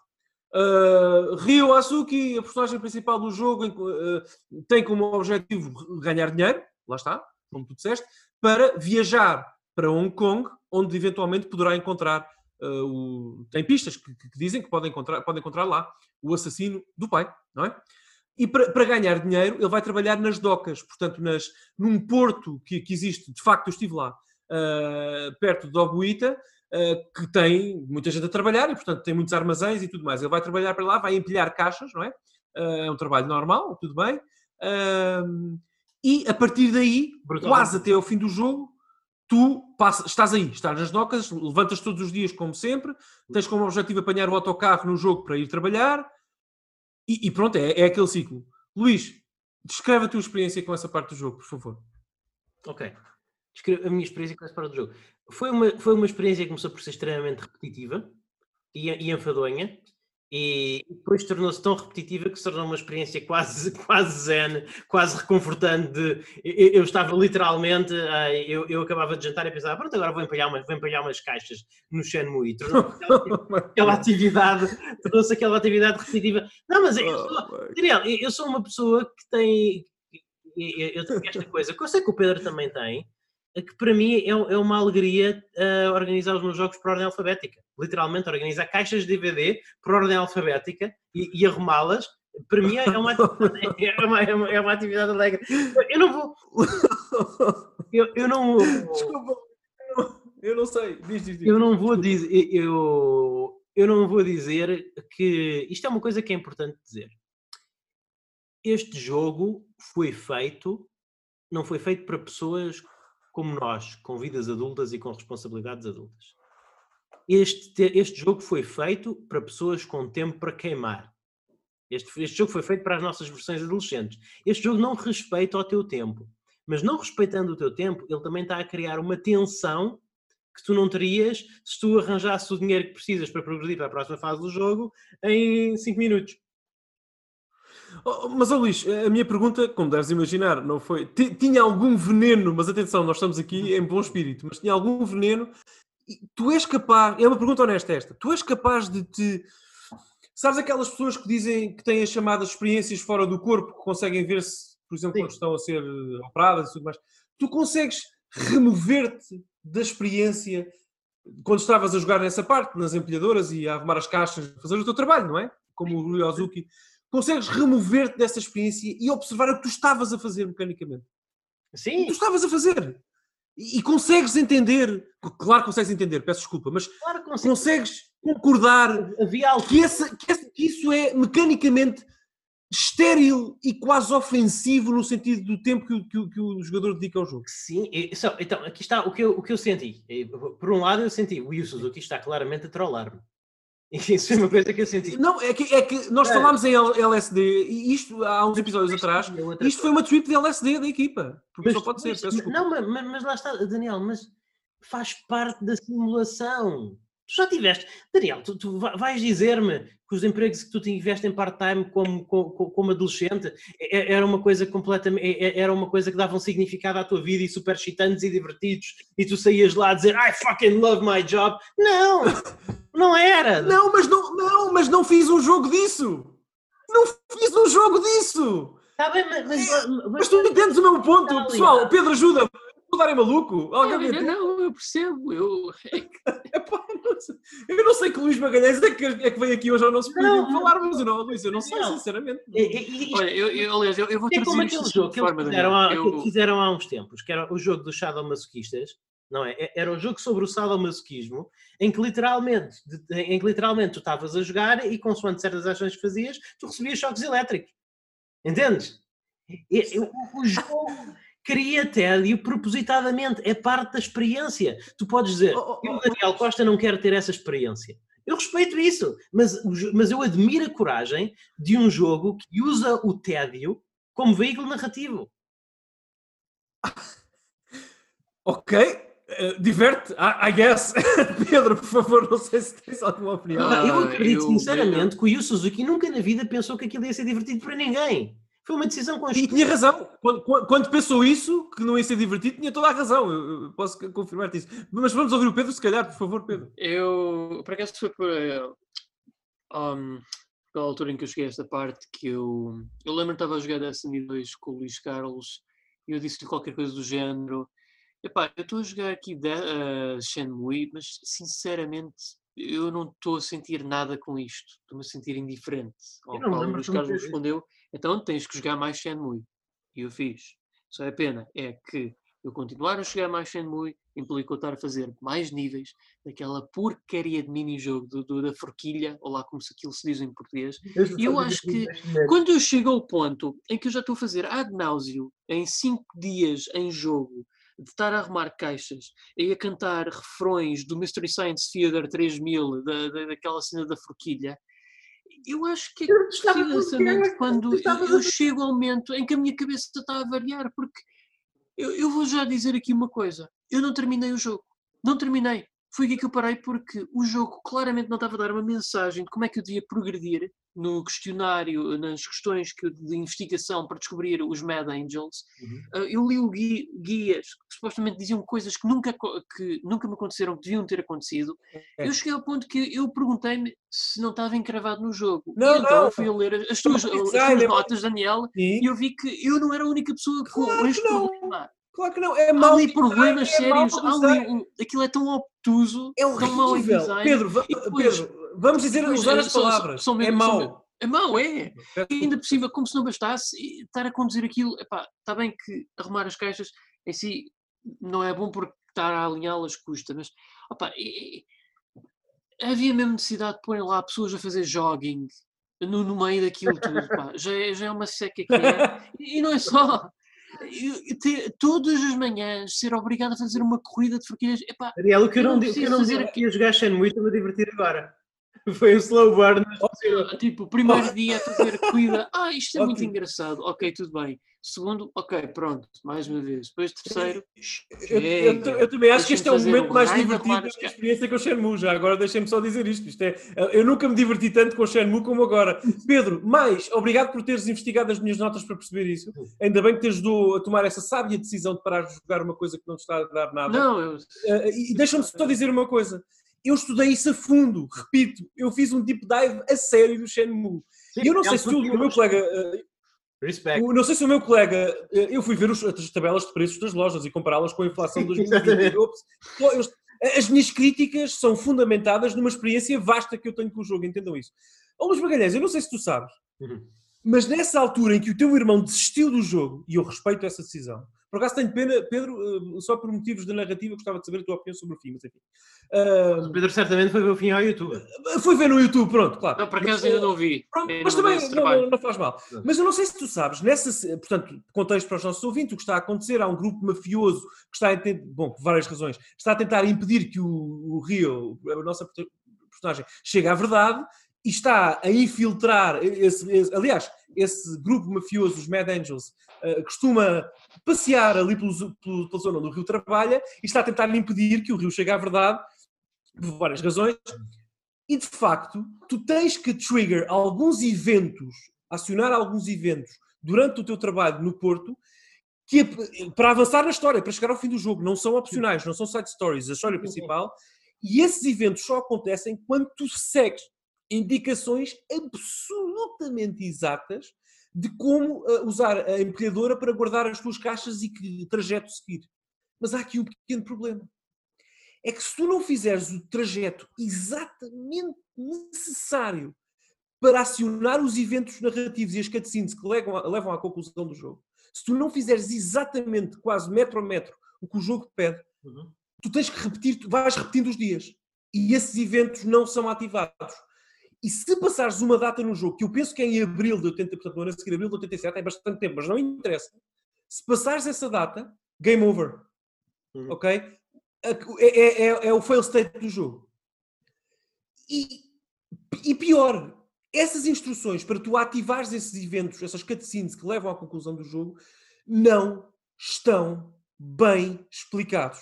O Pedro não se perdeu porque é incompetente e não, não sabe jogar jogos. O Pedro perdeu-se porque teve a sábia, tomou a sábia decisão de não ficar obcecado com o jogo e tentar descobrir estas coisas todas e gastar tempo a, a, a terminá-lo. E fizeste muito bem, Pedro, porque não estavas a divertir. Daí aquilo que eu disse ao Luís há pouco. Porque quem te dá as instruções do caminho, do trajeto que deves seguir com a tua empilhadora para ativar esses eventos é uma personagem do jogo, o Mark, que é um americano que trabalha nas docas e é o teu chefe, neste caso, do trabalho. Exato. E aquilo é, é impossível de ler. É impossível. É, é, é, é, terrível. É impossível saberes o trajeto exato. Mas o jogo não te avisa se estiveres a fazer mal o trajeto. Não há nenhum fail state. Só te envia para casa e no dia seguinte tenta outra vez.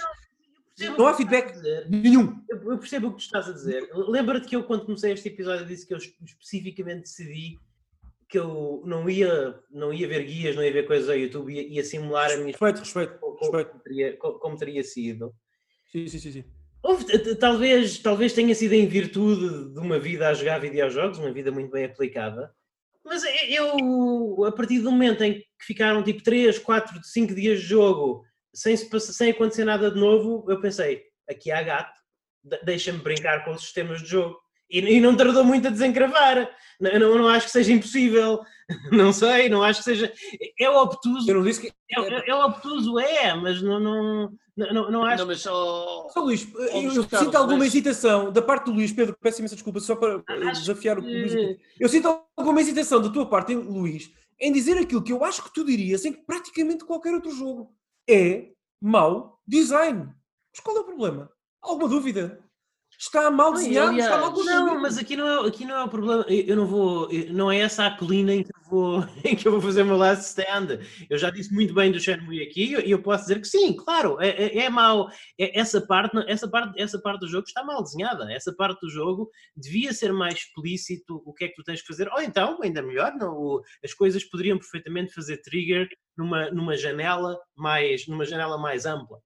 O, o que eu tô... Ou tens um feedback, saberes que estás a falhar, tu não sabes isso. Sim, não, não, sei, Daniel, a partir do momento em que tu estás, em que tu passas uma quantidade estúpida de tempo no jogo, sem, sem, sem, sem ter nenhum evento, é pá, não sei, talvez, uma, Luís, talvez for o teu primeiro Luís. videojogo, de, tu, tu, não, tu, tu não suspeitas, mas. Não. Então, então não sei. Mas é Shenmue, oh, Luís, deixa-me só dizer isto. É que Shenmue é isso, é passar uma quantidade obscena de tempo a fazer quase nada. Por isso o jogador não suspeita. Aquilo é o loop do jogo. Não há feedback. Não, nunca, fica, nunca, passas, nunca, nunca passas 5 dias, Daniela, sem ter um evento novo. Isso aí dá-te dá para suspeita. Ai, passas, passas, Luís. Sim, sim. Tem então, o item Sakura, Sakura Gaoka, podes passar 5 dias do jogo em que tens se calhar uma conversa com a Nozomi. Ou tem, muito pouquinho. Passas, passas, tu tens sempre, tu, tu, tu, tens, tu tens sempre um, tu podes não encontrar a pessoa que tens de encontrar, mas tu tens sempre um próximo. Sim, tá bem. Tu tens sempre um próximo, tu tens, tu tens sempre uma, um, um Sim. próximo ponto onde um objetivo. Sim, ok. É? Ok, mas nessa zona das empilhadoras, não. Não há feedback, não há objetivo declarado, não há feedback, hum. não há nada. É, é, é, é, é o colapso do jogo.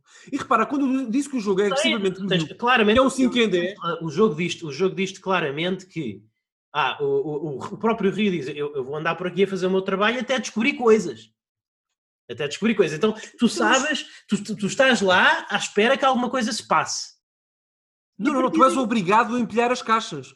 Sim. Tu és obrigado. O dia começa com uma corrida de empilhadoras uh, entre os, lá os, os trabalhadores, Sim. que é até engraçado, por acaso, pronto, enfim, a primeira vez, a quinquagésima não, a primeira é, mas qual, Depois tu é és obrigado a principal? seguir. qual é a principal razão narrativa para o Rio estar a fazer aí? Não, a principal razão narrativa não é um quer angariar dinheiro. Sim, ele quer angariar dinheiro, mas a Sim. principal razão narrativa é eu vou trabalhar a ti aqui até Sim. descobrir alguma coisa. Não é? Então, claramente, Oh, o jogo está-te a, está-te a dizer que sim, tu tens que cumprir a tua rotina, mas tu também, tens, tu, tu também tens que expandir um bocadinho os teus horizontes e dominar um bocadinho este espaço.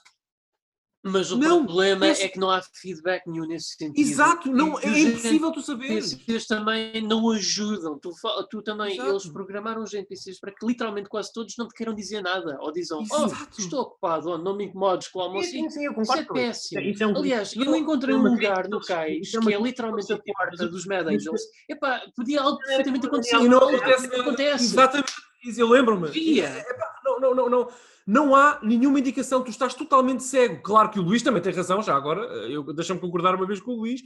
Sim, se tu passares 5, 10 dias do jogo em que de facto vês que nada está a acontecer, eu quero acreditar que a maior parte das pessoas faz uma de duas coisas. Ou vai ver um guia, ou faz o que o Pedro faz e desiste. Porque Não, realmente. mas eu fui ver um Não, dia. e é não, que está. não. Só que porque não Não faz um faz dia- e, e tenta realmente expandir um bocadinho mais o seu, o seu domínio do espaço, esticar, tentar umas rotas alternativas, Oh, oh, estar a oh. falar com toda a gente, mais tarde ou mais cedo, mas vais dizer, Luís, o- isso é mau design, sim, mas é, é, é realmente, é, é realmente mau design, mas tu estás a falar quase como se o jogo tivesse um bug fatal que te impede de terminar. Não é um bug, não é um Mas bug. olha que sim, Eh, mas- tendo em conta que estes portes eh, foram reconhecidos por ter alguns bugs Sim, críticos, os remasters. eu sim. até cheguei a pensar se o problema, antes de ler as notas do Daniel, eu, eu até cheguei a pensar se o problema não era da versão que eu estava a jogar. Mas não é, isto é um problema, isto é um problema estrutural do jogo, isto não tem nada a ver com bugs.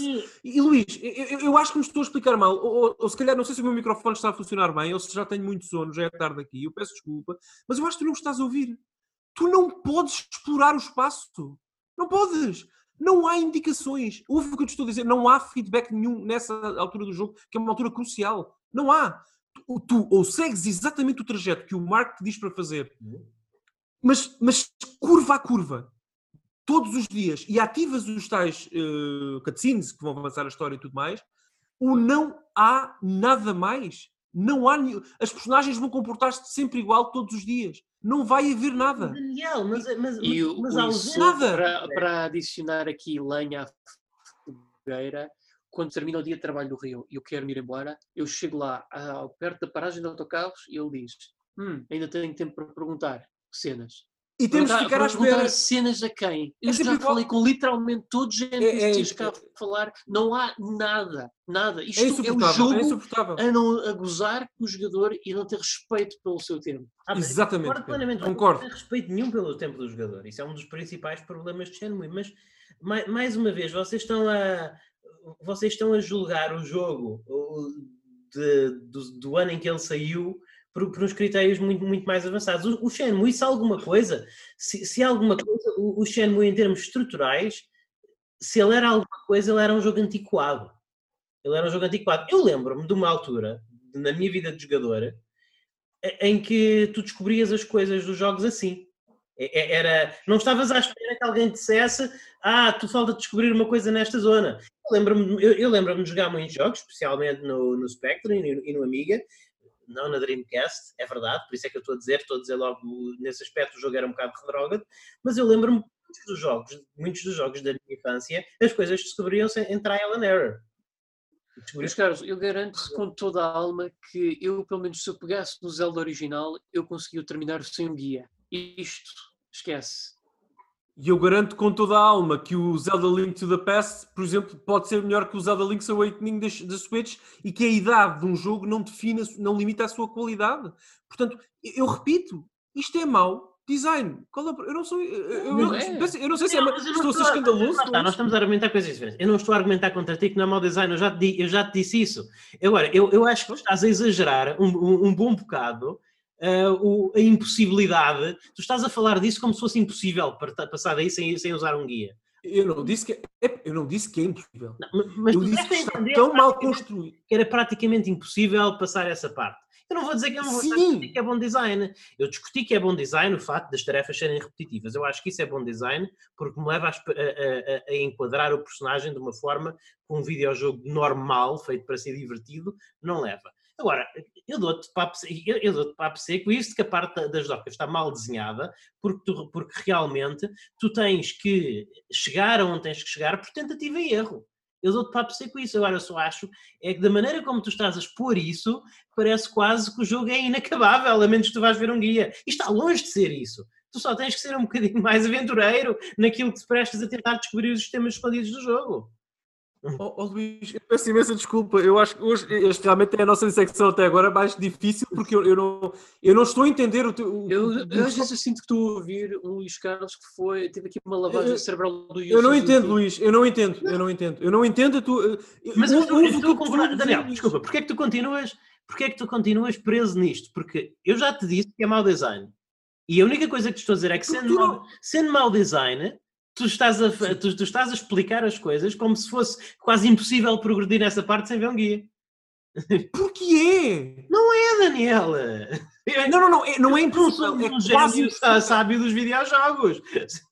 Nem eu. Não, não, não, Luís, tu estás a propor que uma pessoa que não consulta um guia, por exemplo, para passar essa fase, Sim. pode fazê-lo por tentativa e erro. E é verdade, isso é uma verdade. Lá para ali, é, é, tens razão, pode. Pronto, mas, era não, não, não, uh, não, não, não, não, uh, pode, pode, ponto final, vamos avançar. Sim. Mas eu não estou a debater isso. Tu estás a, a, falar como se nessa fase das docas do trabalho em que tens que lá estar a fazer aquilo que já explicaste, tu possas ser, palavras tuas, aventureiro, aventureiro e tentativa e erro e tudo mais. Eu acabei de explicar, eu e o Pedro acabámos de explicar que não há feedback loop de, nessa zona. Tu não sabes o que estás a fazer mal. Entendes isto? Se, tu não, se o jogo não te diz o que tu estás a fazer mal, tu vais explorar o quê? Daniel, mas, mas, mas nós estamos. Mas tu, começaste, mas tu começaste a jogar jogos na era PlayStation 2 em que precisas que um jogo te diga não. isto mal? Luís, os NPCs não têm mais informação e tu estás preso àquela zona. a ausência de atividade. Nada a ela, ela mesma, quando tu estás a fazer uma coisa, vezes se encontra num jogo e o jogo não progride, isso em si é sinal que estás a fazer alguma coisa mal. Não, não, exato, não, não, aí eu, eu percebo isso, eu, atenção, eu percebo isso, já explicámos isso há pouco. De facto, se tiveres 5 dias do jogo em que notas que não há, ou 6 ou 10, mas, então, que está a haver progresso, eu entendo que tu, não, não, o, o, o, jogador tem que perceber que está a fazer alguma coisa mal. Eu vou aí, mas não sabe o quê? Não, eu não sei, eu não, mas aqui, houve, aqui entra a parte da tentativa e erro, ok? O que mas, eu a fazer tentativa e erro? Deixa-me experimentar fazer outras coisas. Então, peraí, tu estás fechado numa zona, neste caso das docas, em que dia após dia após dia estás a falhar e estás no mesmo loop. Os NPCs de dia e noite dizem todos o mesmo, não têm informação nova. Não sabes nada, nada, mas, nada, é, nada, nada, novo. É tu tens um espaço de possibilidade tão restrito nessa zona do jogo que não é assim tão difícil tentares procurar até onde é que podes testar as barreiras desse espaço de possibilidade. Pronto, eu, eu, eu, sinceramente eu acho que não jogámos o mesmo jogo. Não. Tu jogaste uma versão muito mais tecnicamente competente que a minha, porque eu não, não, não entendo. Eh, eu acho, que, eu acho que, sinceramente, o que está a acontecer aqui, eu acho que nós não estamos a entender a posição um do outro. Eu acho que entendo um bocadinho melhor a tua do que a minha. Uhum. Eu, só, eu, não estou a dizer que é impossível passar essa zona. Eu estou a dizer que tu tens que conduzir uma empilhadora durante um, traje, por um, proje, um trajeto pré-definido, uh, de acordo com as instruções que o Marco te dá. E se falhares uma curva o jogo não avança, Sim. o feedback loop não existe, Sim. podes ficar preso 10 dias do jogo, 20 dias do jogo, sem entender isso, não é por seres mau jogador ou bom jogador, não há pistas sequer sobre o que estás a fazer mal, o jogo está mal desenhado, não, está mas, mal construído. Mas, mas como é que tu fazes esse salto lógico? Deixa-me deixa tentar entender como é que tu fazes esse salto lógico aí. Sim. Porque, isso é, porque eu acho que é preciso, vamos tentar definir onde é que nós nos estamos a entender. Tu dizes, tens que fazer exatamente como o Marco te diz, não é? Então tu Tu tens o mapa, pode, podes, dizer ah. que é, podes dizer que é mal explicado, mas, mas, tu tens, mas, mas, tu tens umas instruções. Podes dizer que são mal dadas, mas tu, tu, tu tens umas instruções. Estás-me a dizer que o jogo não te dá sinais. Mas já concordámos, há, há, alguns minutos atrás, que a ausência de sinais é um sinal em si. Então, o mapa que o, que o, Mark, é que o mapa que o Mark te dá, o mapa que o Mark te dá com as instruções que tens que seguir é parece um desenho que o meu filho de 4 anos faz para me dizer como é que eu vou de Sintra para Lisboa. Sim. Okay? okay. É uma reta. Sim. Portanto, é uma linha, uma retazinha vermelha, duas, aliás, uma para um lado e para o outro, dizer que tu tens que levar as caixas, não é? Deste ponto para aquele, com duas, dois trajetos possíveis. Um picotado, o outro normal. Sim. Não há qualquer tipo de nota o que significa o, o trajeto picotado, o trajeto vermelho, o trajeto. Não há. O Marco não diz nada, nenhuma personagem diz nada, nada não há nada, nada. Mais, mesmo que soubesse exatamente o que está ali escrito, ou conseguisses ler, é, é difícil interpretar até as instruções, porque o, o desenho do mapa, aquilo é suposto ser um desenho feito por uma pessoa do jogo, não é? Portanto, não é computadorizado, está mal desenhado, está mal feito, o mapa está mal feito, mesmo que conseguisses ler. Portanto, a não ser que tu entendas que tens que fazer durante 4 ou 5 dias, não sei, uh, do, uh, no jogo, exatamente o trajeto, não picotado, naquelas curvas exatas, em sequência, sem falhar uma, durante não sei quantos dias seguidos, tu vais falhar. Podes dizer-me, é por tentativa e erro que vais lá? Sim. E eu digo-te, ok? E é dos piores decisões de design, que eu vi num jogo da SEGA. Daniel, mas eu já te concedi isso. Agora, vê se me consegues conceder que se tu estás há, há 10 dias a fazer uma coisa num jogo e, e não acontece nada, tu não começas a pensar, hum, deixa-me olhar bem Começo. o mapa. Será que importa eu, se eu, faças curvas? Eu, eu dou-te isso de barato, eu dou-te isso de barato. Só que uh, o salto de eu entender isso como jogador para entender o que estou a fazer mal não é, não é, não é claro. E é isso que o Pedro estava a dizer há pouco. É que eu estou a dizer É que, que que parte da tentativa e erro. Ninguém, E como tu disseste é- muito bem, a tentativa e erro aqui não é muito difícil porque tu não tens assim grandes coisas que possas fazer, não é? mas já A exploração é limitada. Atenção, a, a tua análise acrescenta o facto de haver um fan state. Se tu passas, penso eu, abril, falhou. Sim, mas Game over. lá está. Atenção a isto. Sim, mais uma vez eu, eu admiro a, a coragem de, é, é- é a coragem de fazerem isso, mas também digamos, tu, tu para, tu para passares abril, tu não tens de andar assim ao engano 10 dias, tens de andar assim ao engano 30 dias. As pessoas desistem do jogo estou- antes disso. O Pedro desistiu. Eu só estou a dizer que é uma opção, mais uma opção de design complicada de engolir. E portanto, Luís, nós podemos estar aqui mais 4 horas a falar sobre isto. Eu vou sempre defender. Isto, isto é agressivo. Esta, esta decisão é agressivamente negativa no- para o interesse do jogador. Não, eu, Ah, mas isso, mas, mas de há 15 agora- que estava mal desenhado. Sim. E e já agora, além disso, a parte das docas, que é a segunda parte e parte final do jogo, enfim, Uhum. mistura-se com a parte final do jogo, é declarada e mecanicamente a pior, ainda pior que a inicial. E eu não sabia que isso era possível. Ah, Eu já portanto, agora, eu nem quero imaginar o inferno. Se o sistema de combate já é mal que chegue com 3 ou 4 inimigos, eu não quero imaginar o que será com 70 de seguidos, tendo em conta que É, se tu é, morreres, é começas terrível. desde o início. É Exatamente. terrível. Exatamente, exatamente, mas, mas lá está, que queria, o Daniel queria desafio mecânico e aí está o desafio mecânico. Ah, Ai, ai, ai, o- odeio combater contra um ou dois adversários. Dê-me 70. So fun. Ok. Exatamente. Exatamente. É, é, é, é um desafio. É, é, é um desafio. Por isso é que eu não. É um desafio. Não, mas, mas por isso é que eu não digo. Eu, Realmente é. eu, eu gosto do facto do jogo te castigar ou, ou te de beneficiar nessa parte, consoante o, que tu, o tempo que tu aplicaste a treinar ou não. Porque, na- na- Ok, Então, Luís, Este jogo podia chamar-se, este jogo podia chamar-se, em vez de Shenmue, podia chamar-se Rio Azuki Simulator. A, a verdade Então- é que quanto mais tu simulares a vida do Rio Azuki, quanto mais tu, tu encarnares aquele papel, como se fosses realmente uma pessoa a encarnar aquele quanto mais tu fizeres roleplay do Rio Azuki, em vez de seres uma pessoa que está a jogar um jogo, melhor tu te sais. Melhor, tu, melhor as Então- coisas vão correr para ti. vamos avançar e, eu, sinceramente, até porque estou literalmente cansado, o pessoal do Premium, peço desculpa, foi um dia difícil para todos, mas vamos avançar e eu quero ouvir-te eh, falar, e o Pedro também, eu não sei se jogaste esta parte, Pedro, acho que já não, já não deve ter jogado, mas ok, nós conseguimos decifrar este enigma de mau game design das docas, Eh, entretanto, a nossa quase namorada no jogo, a Nozomi, é, é raptada eh, pelos Mad Angels, o, o tal eh, grupo que está a tentar limitar as ações do Rio, do Rio, aliás, e, portanto, há uma, uma cena de perseguição, certo? De mota, com, a- com, com a mota. Para encontrares a mota que tens que usar para usar essa perseguição, o que é que tu fizeste, Luís? Como é que tu sabias que tinhas que ir buscar aquela moto àquela casa? Eu, na minhas falas limitadas com, com o NPC, já tinha sido feita uma referência àquela moto. Eu por acaso sabia perfeitamente. Eu, eu sei que tu tiveste, porque eu li as tuas notas, Daniel, eu sei que tu tiveste problemas com isso. A mim foi instantâneo. Eu, quando eu soube preciso de uma moto, eu soube, ah, aquele gajo tem uma moto, claro, vou lá, que vou lá, tem que é aquele gajo.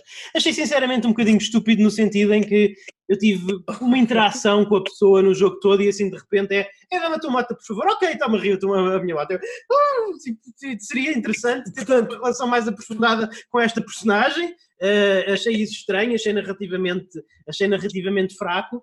mas eu, eu sabia imediatamente onde tinha Ok. que ir. Ok, portanto, numa cena que se passa à noite, por exemplo, que é o caso dessa, em que estás à procura da moto, tu não só sabias e te lembravas exatamente qual era a casa do NPC que poderia ter uma moto para te emprestar para uma cena de perseguição, como soubeste por instinto que tens que carregar na campainha da parte de fora do prédio à noite, pequeníssima e sem quase um prompt de ação.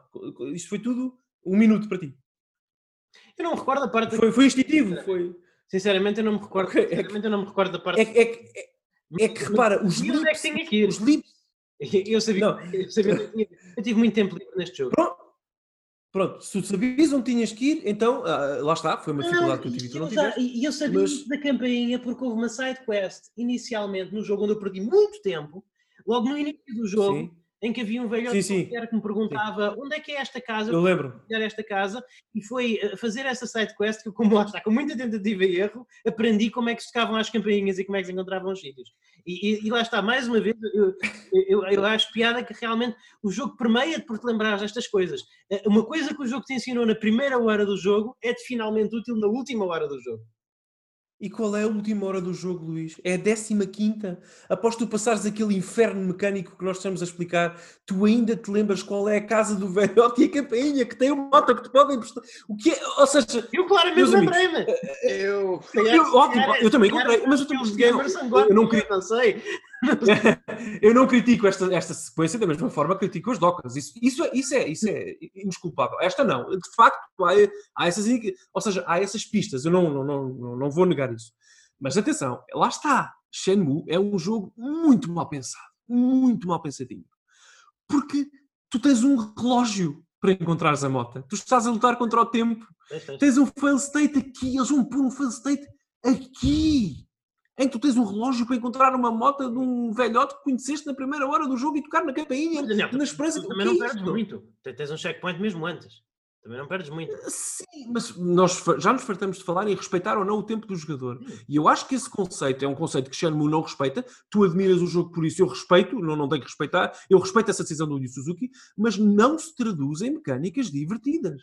E, e eu penso, nós cada um quer o que quer de um jogo, eu respeito, como sabes, e muito Luís, mas é pá, foi mais um exercício de pura frustração entre mim e o jogo. Pedro, ajuda-me aqui, eu não sei se viste isto sequer no YouTube, porque esta parte Não, não não, não, eu confesso que não fui ver nada Pronto. depois do Não jogo. foi um, um- Mas do que eu estou a ouvir, eu vou confessar.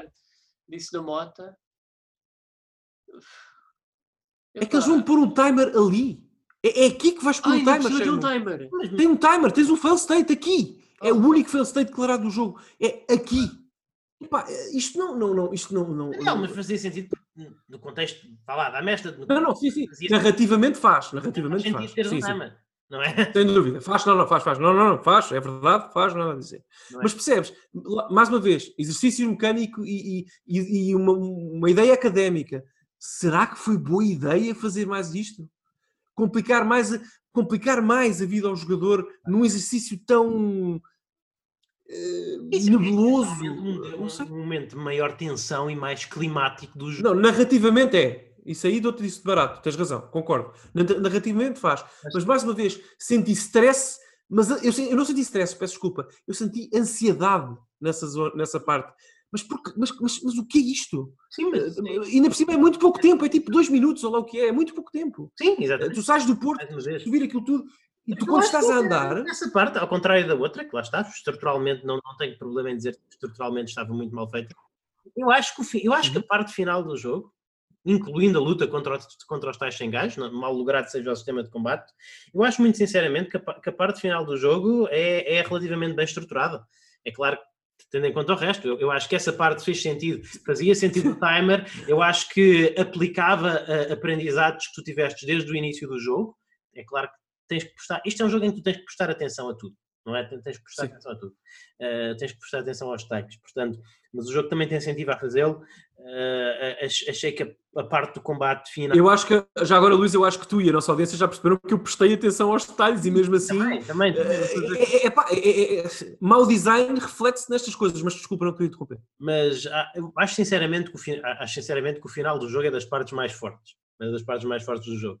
Uh, não, não me senti tão ofendido como o final, como me senti pela parte inicial. Na realidade, aquela parte inicial em que, é, em que tu tens que andar a falar de pessoa em pessoa e, e escorrer de pistas, eu, eu, acho que é a parte mais fraca do jogo, mas já, mas já, já percebi que temos opiniões divergentes nisso. Mas não é porque não, mas sim, sim. eu discordo contigo em termos mecanicamente. Eu mecanicamente não tenho grande coisa a dizer de Shenmue para além de que é mau. Mecanicamente é um jogo entre mau e o, e, e o medíocre. Só que eu valorizo muito menos isso face realmente à experiência que o jogo proporciona. Eu concordo contigo. Eu, eu, concordo com, eu não concordo na apreciação que faço é a qualidade da experiência, mas concordo que isso é um fator. Aliás, nas minhas notas, vocês eventualmente terão lido se, tivessem, se tiverem essa não sei se tiveram essa paciência, mas eu disse que aquilo que me apaixonou violentamente no jogo foi, por exemplo, a banda sonora, que vai polvilhando a experiência com bits de emoção que a narrativa e que o guião não têm. É um guião muito básico, sem saborão. É uma espécie de bife bem cozinhado, mas falta o sal, ok? Eu não diria isso. O jogo. O jogo é a primeira página de um bom livro, Sim. talvez, ou de um livro, já não digo bom livro. É a primeira página, não é o primeiro capítulo sequer. Não, não, não há nada aqui. Uh, agora, a, é música, é a música é extraordinária. O, o, boss, o, o boss final é introduzido um bocadinho à pressão. O, Sim. O, Mas tudo bem. O, o, boss final é um, um bicho esquisito, meio tipo. É, é, o Gollum, é o Gollum. É o Gollum, é. É basicamente, o boss final é basicamente o Gollum, é, é, é, é basicamente o, o Foot Soldier de. O gajo do mais baixo escalão do grupo, o gajo mais baixo escalão do grupo dos assassinos é, é o vosso final, portanto, tu, tu, tu, realmente tens a sensação que quando acabas o Shenmue, a história de Shenmue ainda agora, ainda agora começou. Mas eu quero ir um bocadinho atrás e quero falar das personagens, porque eu acho que uma das coisas que eu gostei menos no jogo Uh, não, o que gostei menos no jogo foi o combate e, e, a estrutura a seguir, mas uma das coisas que nos apontou um bocadinho no jogo foi sendo que é, que é um jogo tão focado na vida do, do Ryo Azuki e, e, na experiência que é ser o Ryo Azuki, eu acho que a relação com as personagens, que são personagens muito engraçadas e muito bem elaboradas, acho que é muito estéril, acho que há pouco que explorar. Uh, o Ryo tem amigos, mas ele quase não tem a oportunidade de interagir com os amigos e tem muito poucas interações que pode fazer com os amigos e, e com a Nozomi, que é pseudo-namorada, tem uma relação assim que ela claramente quer ser namorada dele, mas ele não está, mas ele ainda não, ainda não despertou para essa fase da vida. Claramente o Ryo Azuki não tem nenhum interesse sexual nem amoroso por ninguém. É, é, Aliás, é, ele gosta mais do Fukusan do que do, do Nozomi-san, o que uh, é fantástico e, not, e sublinha Shenmue como um jogo bem progressivo. Gostas mais do quê? Do Fukusan, aquele colega dele. Ah, o Rio. Portanto, o, estudante, o Rio gosta mais do Fukusan do que e dessa é tal namorada. Portanto, é um jogo bem progressivo para o ano 2000. Como personagem, uh, especialmente tendo em vista a maneira como ele trata as mulheres, especificamente, Sim. o Rio é um, é um, é um bocado. É um gajo um bocado estúpido, não é? Um bocado? Pedro, por favor. É um bocado bruto. Ele é um bocado bruto. Ele... É, pá, é, eu acho que ele é mais focado, digamos assim. Ele está tão, ele, lá está, ele está tão obcecado com a ideia de vingar a morte do pai que ele basicamente uh, não dá assim grande valorização. É assim, ele é uma pessoa com bom coração e ser alguém em apuros, claro que ajuda, mas de resto, é o subtexto de romance ou interesse sexual de pessoas do sexo oposto salta-lhe completamente de lado. Eu, eu, vejo por esta conversa que vocês quase certeza que nunca vão jogar Shenmue 2. Uh, mas... Ah, vou, vou, e vou, vou, e vou platiná-lo. E vamos falar sobre eu, gostava, falar sobre... eu quero muito ter essa conversa contigo, porque eu acho e eventualmente hei de tocar no 3 também. Sai, assim no, no sai do propósito deste episódio, porque isto é uma dissecação do Shenmue original, Shenmue original. Uh, mas eu, eu, acho que o, o, o Rio é uma personagem muito interessante porque ela é uma personagem boa, com bom coração. Claramente ele é um Sim. herói mas ele, até ao final do segundo jogo, início do terceiro jogo, ele é muito misoginista. Ele trata as, é, ele trata as mulheres com, com, mais do que indiferença. Ele claramente não tem boa opinião de mulheres. Oh, oh, Luís, Ah, a arte é também não. o reflexo do artista. eu, Portanto, não vou, eu não vou por aí. Não sei. Ele- ele- Não sei, eu- eu não sou-. Vocês sabem que eu Eu não não sou. sei. Atenção, E- e- atenção eu, eu sou o gajo menos politicamente correto da N3Cast. Eu, eu, eu nunca. eu sei, és, és, sim, és. Eu Eu nunca quero saber pôr das- as coisas São da as coisas que eu nunca forma. quero saber e que eu nunca quero falar, mas eu senti mesmo isso na pele quando estava a fazer roleplay do, do Rio. Eu, eu senti. Mas vamos só, eu vamos só ouvir o. Eu não senti no grande eu joguei todos, eu joguei todos os grandes Theft Autos 3D em, em- vamos falar de uma série que objetifica as mulheres as minhas personagens de Grande Theft Auto senti-me positivamente como um cavalheiro comparado com quando estava a sentir com o Rio Azuki. Então trata as mulheres Opa. com desdém. Ah, devemos ter jogado com rios completamente diferentes, porque o rio que eu vi, é, acho que é um rio que estava entre a indiferença e a inocência, porque eu, principalmente nas interações que ele tem com a pseudo-avó dela, Sim, eu achei que ele até é uma pessoa que Santos, mostra, mostra realmente valorização pelos outros, Não. mas lá está. Ele não Ele está. Ele está um bocado mais. Espera, espera, espera, eu peço imensa desculpa. Há aqui, Ele- há aqui uma coisa, há aqui uma coisa, há aqui uma coisa. Luís, tu jogaste o jogo em, que- em que, em que idioma, em que, em que, Japonês. com vozes em que língua? Japonês. Japonês? Japonês, Japonês. Mas, mas era isso que eu estava a dizer ao Pedro. Pedro, Eu também fui japonês. Quando ele está. Quando ele está a ter consideração pela, pela, pela pseudo-avó, ele não está a não ser misoginista, ele está a ser japonês. Exatamente, exatamente, é verdade. Ele está a ser, não é? Isso é diferente. Isto é cultural, mas. sim. Não interessa. Não, ele- ele até- é velha, não interessa o sexo, é velha. Está bem, mas eh, então eh, como é que explicas as crianças? Ele até é simpático com, Sim. com, com- E com as crianças. Ele. Ele é uma pessoa golden-hearted com toda a gente. E, e digo mais, Mulheres- se ele realmente com as mulheres sensivelmente dentro do- da parte da faixa etária dele. se ele é tão insensível com as mulheres, porque é que quando eu falo com as sucabãs que estão lá à entrada da Dobuita, porque é que ele Sim. não lhes responde de volta? Ah, Pedro, mas uh, eu acho que vocês estão a tentar tornar Shenmue no jogo mais complexo e digno de ser. Ok. Uh, isto é, está mal escrito. Não, não, está mal escrito está- o guião está mal escrito, a intuação está mal feita na voz. e, meca- e- e mecanicamente, como tu disseste muito bem, Daniel, não recompensa o jogador em nada. É, Rigorosamente. Ó nada. Pedro, é que ajuda-me aqui se não concordares disso, mas é que Shenmue é um jogo, não é fácil de analisar, mas é um jogo tão simples que a resposta às vezes também é simples. O- a, a- a intuação, por exemplo, do Shenmue falar com mulheres ou com algumas mulheres do jogo parece-vos estranha, porque é, e porque está mal feito. Os atores de voz são pobrezinhos, Uhum. o guião é pobrezinho. É é um mau jogo, nesse aspecto também. Peço desculpa. Não, a, a solução às vezes é simples. Parece-me a mim, não sei se isto faz sentido, mas, mas, mas enfim. Eu, agora, eu, eu não discordo de ti.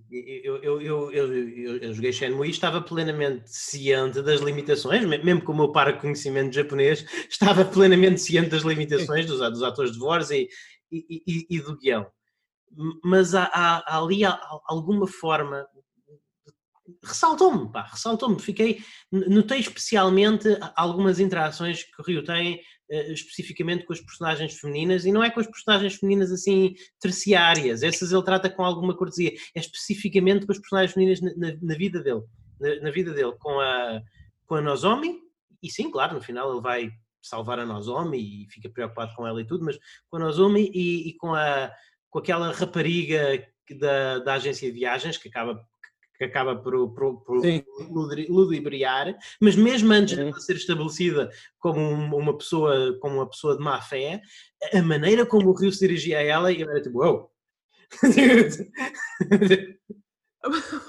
Ó Luís, eu digo-te como alguém que, que tem conhecimentos mais aprofundados de língua japonesa e que ouviu o que, o que é dito nessas cenas, Hum. eu só posso, eu não posso deixar de confirmar. Atenção, eu não sou fluente, mas tenho um conhecimento bastante sólido, especialmente no que a jogos e este tipo de guia- guiões diz respeito, como deves imaginar. Eu não posso deixar de dizer isto. Shenmue está mal escrito. Enfim. Ok. Não, não não consigo, eu peço eu- desculpa. Não, não- eu acrescento mais, Daniel, Bem. é mal escrito e eu acho que isso também se reflete na Uou. qualidade do voice acting japonês e acrescento inglês. Eu não joguei Pois. com o dub inglês, eu assisti a alguns Pois. vídeos, mas Pois é. o dub inglês eu soube, que, eu soube que foi feito mesmo no Japão em si. Ah, eu não sabia. Foi, Ah, não eh, sabia. eu pelo menos foi que Ok. Do que eu me informei foi o caso, o que é estranho, porque habitualmente quando um jogo é localizado, parte-se do pressuposto que Hum. as dobragens também são feitas, mas Ah, na altura era assim, como o Resident Evil também foi gravado no Japão. Na altura era Exatamente. comum. Sim, sim. Mas agora pessoas ali na rua, sem mais nem menos, e pronto. É. já consegui é isso. fazer aquilo que eu, que eu pensava impossível, que nós estamos a falar sobre Shenmue há quase duas horas, que é Isso, Ah, pá! Uma coisa que eu achava quase- quase impossível fazermos, mas eu acho que eh, também eh, em consideração aos nossos ouvintes, vamos tentar acabar num tom um bocadinho mais leve e talvez um, um, um bocadinho mais, ou, com um bocadinho, E, e ficou muito por dizer já, agora ficou bastante por dizer, mas desculpa. um bocadinho Sim. menos de debate e um bocadinho mais de, e, e- um bocadinho mais de divertimento, diversão. Ah, eu achei muita piada eh, à, à maneira como o jogo representa as personagens americanas. Ah, isso é um Ah, melhor. sim, sim. Agora sim, agora sem estamos a falar. Eu disse que o jogo para mim é um 5 em 10, e agora, até agora parece que para mim é um 2 em 10, mas agora vamos, vamos aumentar a nota. Não, sem dúvida. E, e especialmente na versão original em japonês, porque ah, este jogo com a personagem do Tom, que, o- que o Pedro há pouco referiu, que é um vendedor ambulante de cachorros quentes e uma das personagens icónicas do jogo, ah, é muito engraçado porque na versão japonesa original eles gozam com aquilo que os americanos fazem, por exemplo, nos filmes de Kung Fu americanos Uhum. em que a personagem asiática é parodiada pelo sotaque que tem em inglês, não é? Ah, e ali é o contrário, o americano é parodiado pelo terrível sotaque que tem em japonês e pela forma de falar que tem. Porque estamos a falar de coisas, ele fala Yes, Rio, uh, Daijobu, Deska, assim, é realmente um, um japonês com sotaque, com um sotaque fortíssimo americano. Eu faço isto às vezes no meu tempo livre para, para me rir de mim próprio e aceito, uh, quem quiser enviar do- donativos para o PayPal, eu também posso gravar uh, para entreter-vos. Um, e realmente é divertidíssimo, é muito engraçado, é muito Queres engraçado. Jogo passar tempo com aquelas pessoas só por causa Exato. disso? O jogo tem espírito, Pedro. O Shenmue. Aqui. O, o- o Tem Luís há pouco não falou. podemos tirar é, Tem isso. alma, tem alma. O Luís há pouco falou em Bom Coração, do Rio. Eu acho que o Yu Suzuki é um tipo, deve ser um tipo engraçado, pá. É, é- isto tem, tem aqui um espírito engraçado e descomplexado até certa medida. A não, quando está, a não ser quando, quando quer que nós levemos o jogo muito a sério, aí começa-me a rir. Sim. Agora, eh, de facto, as personagens americanas são o ponto alto. E eu, eu peço desculpa, eu sei que temos pouco tempo, mas eu quero puxar a brasa à sardinha que eu quero defender no Shenmue. Shenmue, na minha opinião, tem das melhores bandas sonoras da história do jogo, dos videojogos. É. É magnífico. Não sei, magnífico. não sei se eu hoje terei o dia para te contrariar, mas eu, eu não fiquei. Oh. Não, não me ficou assim tanto na cabeça. E Eu tenho, e atenção, eu tenho. Eu sou dono da banda sonora de Shenmue em vinil, eu ouço-a ah, com, com alguma regularidade e é, é boa. Não vou dizer, não, não vou estar aqui a dizer, não, pior banda sonora de sempre. Não estou, Eu... não estou aqui só para dizer o oposto que o? Daniel Costa diz. Ah, não, não, Posso só corrigir o meu, posso só corrigir o que eu disse? Peço desculpa, não era bem isso que eu queria dizer, já é realmente muito tarde. Eu não gosto de dizer que uma coisa é a melhor coisa dos videojogos porque isso é muito redutor e não é, e não é objetivamente verdade. Uh, Shenmue tem das bandas sonoras que eu mais gosto desde que jogo videojogos de há 30 anos para cá. ok. É belíssima, Eu, eu, eu- uh, acho que enquadra no espírito do jogo, os acordes, a influência chinesa está lá. Uh, acho que é belíssimo, belíssimo, belíssimo. Não tenho nada a dizer, é, é o ponto forte do jogo para mim. eu- eu respeito isso. Eu não me bateu que- tanto, mas, eu- mas eu respeito isso. Claro, claro. E... Epá, eu, eu sou franco, eu, eu às vezes eu meto no YouTube ouvi extensões Também de eu. 10 horas da música da pizzaria do Bob, mesmo do lado da Tomato Store, só porque ver, epá, é por isso que não eu ouvi tenho daquilo. dificuldade. É, é, é, é- é por isso que eu tenho dificuldade em, em, em, em ser tão severo com o jogo, porque tu lembras do nome dessa pizzaria. E isso não é por acaso. E não é qualquer jogo que faz isso. É, e a Bob's Pizzaria está lá o Mário, que é um senhor muito afável, que faz pizzas sim, e que sim, até sim. diz que pergunta se eu quero uma margarita, como eu e a Nozomi costumam, eu, entre aspas, o Rio e a Nozomi costumam comer. Epá, é, lá está, é um jogo com alma, vê-se isso, mas é um, é um jogo que te se esforça para conquistar os nossos corações, mas é tipo como aquela pessoa que tenta fazer tudo bom e nas melhores intenções para nos agradar, mas acaba só por fazer mais porcaria. Eu não, eu não entendo, eu realmente eu acho que nós todos temos cá um doppelganger de Luís Magalhães. O Luís Magalhães está a dormir secretamente e mandou o seu clone para nos aturar a esta hora da noite, porque, oh, Luís, nem eu nem o Pedro expressarmos qualquer tipo de raiva ou, ou falta de interesse nas personagens do jogo. Eu também gosto personagens. O, que, o que o Pedro disse agora sobre a alma que o jogo tem e as personagens não invalida a opinião dele, que, que é mais semelhante à minha do que à tua, sobre a mecânica do Shenmue e sobre, por exemplo, aquela parte terrível das docas e tudo, tudo mais. Quer dizer, uma coisa não invalida a outra. Sim, mas eu, por exemplo, eu adoro o Fuku-san, adoro, adoro a Ine-san. Eu, tentei, não, nada a dizer. O que eu tentei, o que, o que eu tentei fazer foi, foi uh, criar um bocadinho mais de resolução aí porque tem coisas em que eu acho que o, que o Shenmue é absolutamente terrível, como o sistema de combate, ou lá está como a estrutura nessa parte das docas, mas tem outras coisas que eu considero que não são divertidas, mas são essenciais para te inserir naquele mundo, como é o facto da, da parte das, da, da, do, do, jogo da empilhadora ser obrigatório e horrivelmente repetitivo e aborrecido. Eu acho que o jogo seria pior sem isso. Então vamos terminando concordando pelo menos uma vez este episódio. Se tiver, eu, eu, eu, eu, só estou a dizer, se tu se tu em vez de fazeres a coisa da empilhadora, tivesse um mini-jogo super divertido, micro machines, carrinhos de choque, etc. Tipo, tu dizias, é pá, eu gostei de jogar, eu gostei de jogar Shenmue só por causa daquele mini-jogo e eu comprava um jogo inteiro que fosse só aquele mini-jogo do Shenmue. Uh, o, o, o jogo não tinha conseguido fazer aquilo que ele se propõe fazer. Eu vou terminando, concordando, nem que seja uma vez contigo hoje, Luís. Sim, há um esforço por parte do jogo para te meter dentro daquele mundo. E até certa medida consegue. Só que a minha agência dentro daquele mundo é tão limitada, frustrante, não divertida, partida, desprovida de interesse ou complexidade, que eu quero sair o mais rapidamente possível. Foi, foi exatamente o meu sentimento. É, é só isso. Eu não posso gastar 20 horas num jogo a divertir-me a jogar outro jogo que está lá dentro, como o Space Area, nem a, a colecionar gachas. É muito redutor para um jogo com a ambição do Shenmue. E as minhas críticas só são assim tão assertivas porque têm que ir ao encontro com a ambição que o jogo tem. Se o jogo ambicionasse ser mais um, que não é, e nem era, então, ok, era mais um jogo medíocre daquela geração. Mas não é, não é isso que o jogo se propôs ser. Mas lá está, Daniel. Ele sendo um jogo medíocre, ele consegue também, ele consegue ser um jogo medíocre único. Não, ah, é um jogo único, sem dúvida. Sim, sim. Tu não podes, Concordo contigo. podes dizer esta experiência mecanicamente foi pobre, mas também has de convir que podes dizer eu, não, eu raramente tive uma experiência como esta a jogar um videojogo. Não, não posso dizer isso, peço desculpa. Não consigo. Epá, Luís, eu não, eu não estou aqui para discordar contigo. Os nossos subscritores premium não nos pagam para eu discordar contigo. Pagam-nos pagam para eu te dizer aquilo que acho e ser honesto contigo. Isso não é verdade. Mas, mas que experiência que o jogo tem uma construção e um, um, um, como dizer, um embrulho único, tem. É um jogo único naquilo que se pretende fazer. Agora, a experiência que me oferece é única? São coisas diferentes. Não! Vamos... Eu já me senti Sim, diz lá, diz lá. termina, termina, termina. Eu, eu, já, eu já me senti muitas vezes aborrecido que noutros jogos em que tive que pausar o comando porque não me apetece fazer mais nada. E essa, infelizmente, quem me dera que Shenmue fosse a única vez que isso aconteceu. Mas não é uma experiência única. Shenmue não é o único, foi o primeiro neste caso, não é o único. Mas esses jogos não estavam a fazer isso para Não é nada. Aliás, Shenmue nem sequer é o melhor. Bom, nem sequer é o único RPG falhado de, de Virtua Fighter, que é, o, que é o que o Suzuki queria fazer, porque há outro RPG de Virtua Fighter para a GameCube que também é mau. Portanto, não, não, não, não, não há nada. Rent a Hero. Peço imenso. Uh, não há. Não, não, não é Rent a Hero, é Virtua não, não, Quest, é o, acho eu. Virtua, Virtua Quest. Não há.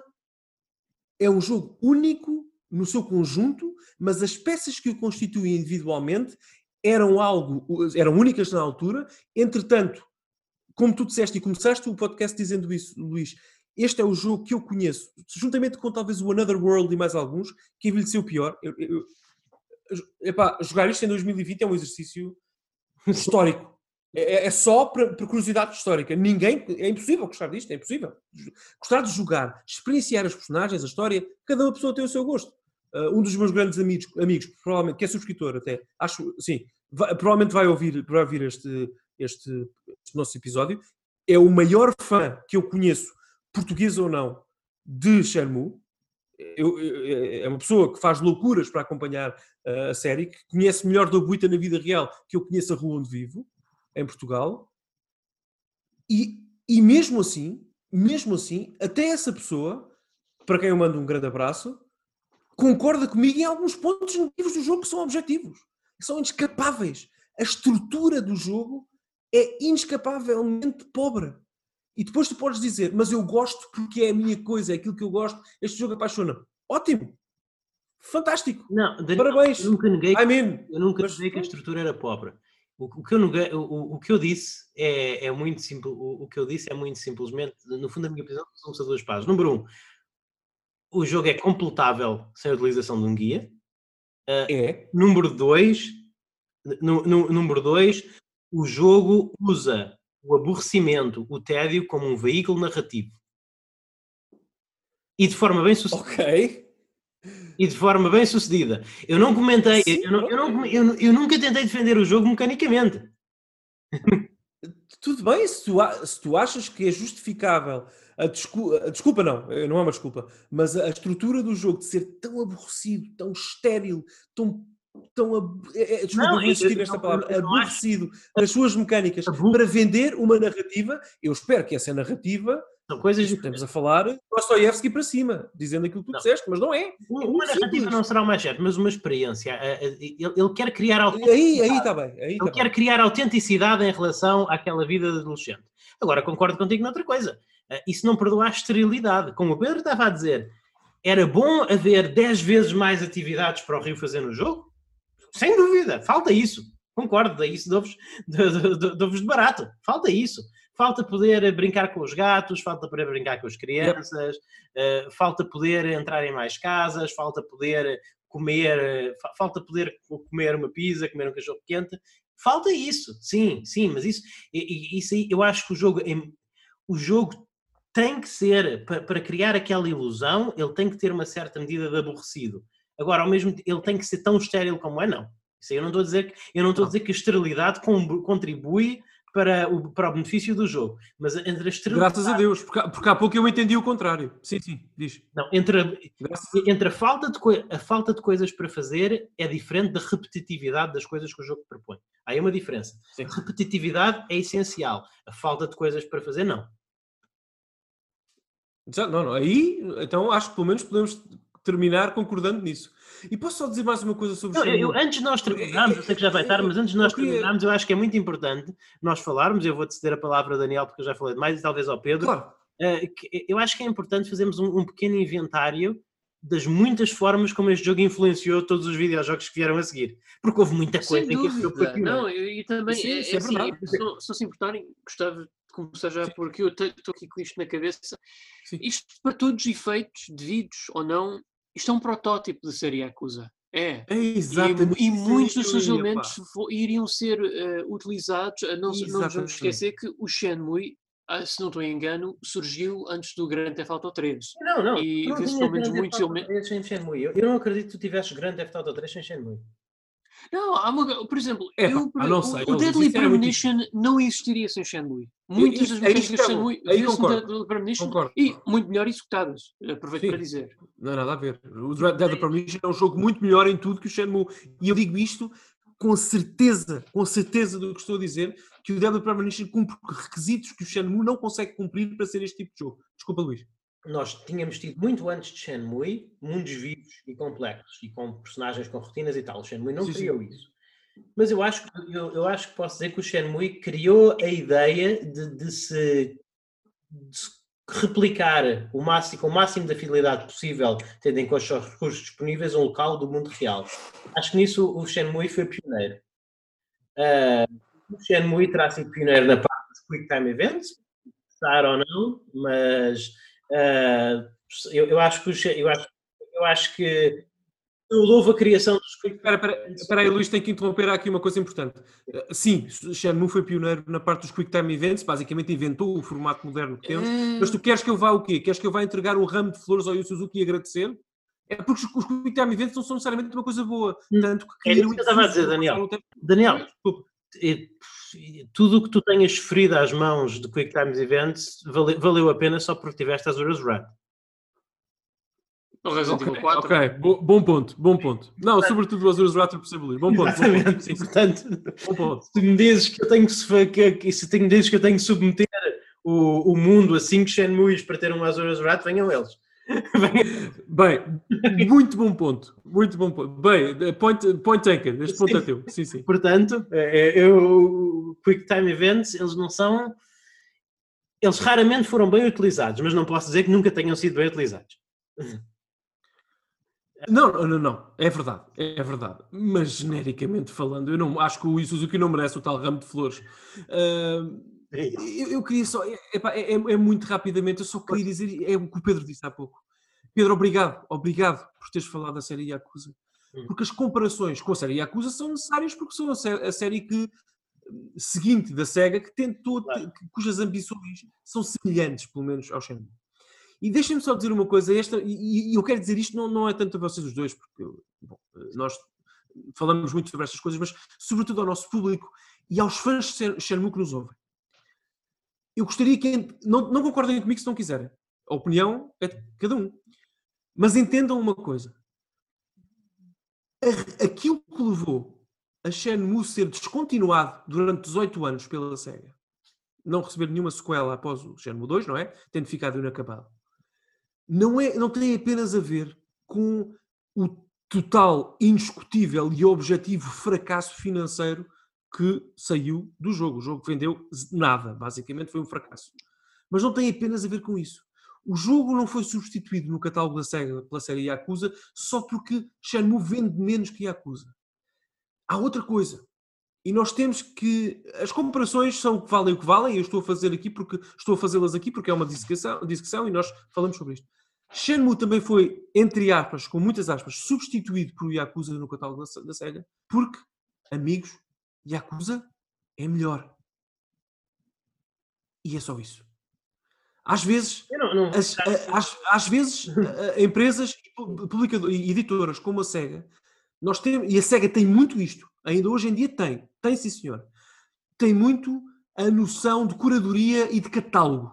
A SEGA, depois de cancelar a Dreamcast e de passar ao, ao, ao negócio exclusivo de software e de jogos, criou uma ideia de catálogo muito forte na, na, na empresa, internamente. E podem ler sobre isto na, no, na internet se quiserem.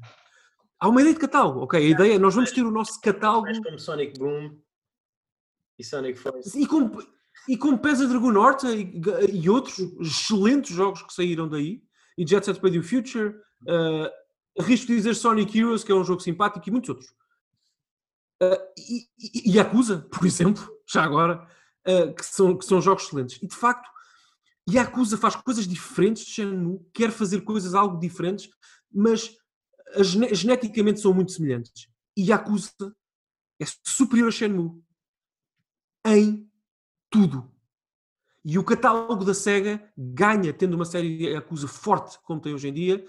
Era bom que tivesse as duas, claro, Yakuza Shenmue, mas só puder ter uma Ainda bem que tem a acusa. E isto não é, eu não tenho nada contra o Shenmue, é, é só uma, uma nota editorial. Daniel, diz, diz tu deves imaginar, eu não sou a pessoa que vai falar mal de Yakuza, nem, nem que vai tentar. Não, não és. Nem, nem que vai tentar dizer que eu preferi ter um Shenmue do que um Yakuza. Sabes que eu, muito mais sim, sim. que tu, eu tenho muito. Sim. Eu invisto nessa série e ainda hoje invisto. Mas, mas há uma coisa. Tu gostas mais de Yakuza do que eu, já agora? Sim, sim. Eu, eu gosto mais de Yakuza do, do que muita gente. Uh, mas há uma coisa que eu há, há, uma, há uma coisa que eu reconheço e que jogando os dois, tendo, tendo dedicado bastante tempo aos dois, e acusa sabe videojogo. O que não é mau. Eu gosto de videojogos. Eu gosto de videojogos, mas, mas Yakuza, Yakuza é um conjunto de mecânicas. É um RPG misturado com mecânicas, misturado com mecânicas de luta, eh, da, da ação, na terceira pessoa, etc. Yakuza é um amaranhado de mecânica. E é mecanicamente muito bom, mas é um amaranhado, mas, mas é, um, é um amaranhado de mecânicas. Eu, eu podia substituir uh, to, todas as personagens, eu, eu, podia substituir todas as personagens de Yakuza por uh, uh, paralelepípedos azuis e, e, e, continuava, a continuava, a conseguir, continuava a conseguir jogar o jogo e, e provavelmente divertia-me quase ou menos. Ok, não, não tinha, aquele, não, não tinha aquela, não, não, não tinha aquela beleza uh, masculina quase homoerótica do, do Kazuma Kiryu para, para me sustentar ao longo de, da campanha do jogo.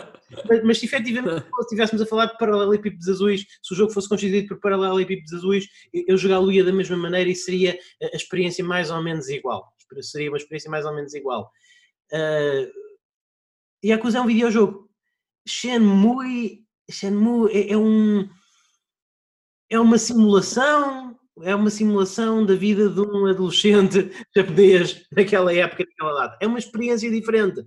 É uma experiência diferente, não é, uh, não é um conjunto de mecânicas. Não, não funciona da mesma maneira. Yakuza é um jogo muito mais mecânico. Yakuza é um jogo muito mais mecânico isso, isso é o que tu gostas, Daniel, e é o que eu gosto também muito. Eu, eu, respeito, eu respeito. Mas tu. Oh, Luís, eu espero que entenda o que estás a dizer. Eu, acho que, eu, eu, eu acho que a semelhança é mais superficial do que qualquer outra coisa.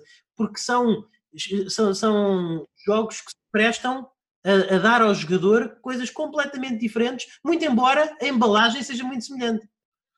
Oh, Luís, mas então, eu espero, eu espero, que eu disse, eu espero que entendas, é, é uma forma de expressão, eu sei que entendes, mas espero que entendas aquilo que acabaste de dizer. Tu acabaste de separar Shenmue e Yakuza, dizendo que Yakuza é sobretudo um jogo, e Yakuza, uh, desculpa, Yakuza é sobretudo um jogo, sim, e Shenmue é uma experiência, é um simulador de adolescente no Japão dos anos 80. Exato. Muito bem, então, quando nós tivermos um podcast premium sobre simuladores de adolescentes japoneses dos anos 80, eu venho para cá e vou concordar com tudo o que tu dizes. Enquanto for um podcast para filtrar e, fazer a triagem de bons jogos, eu, eu, termino com esta recomendação para os nossos ouvintes que, que estejam entre jogar Shenmue ou não, usem o vosso tempo para jogar Yakuza e não Shenmue.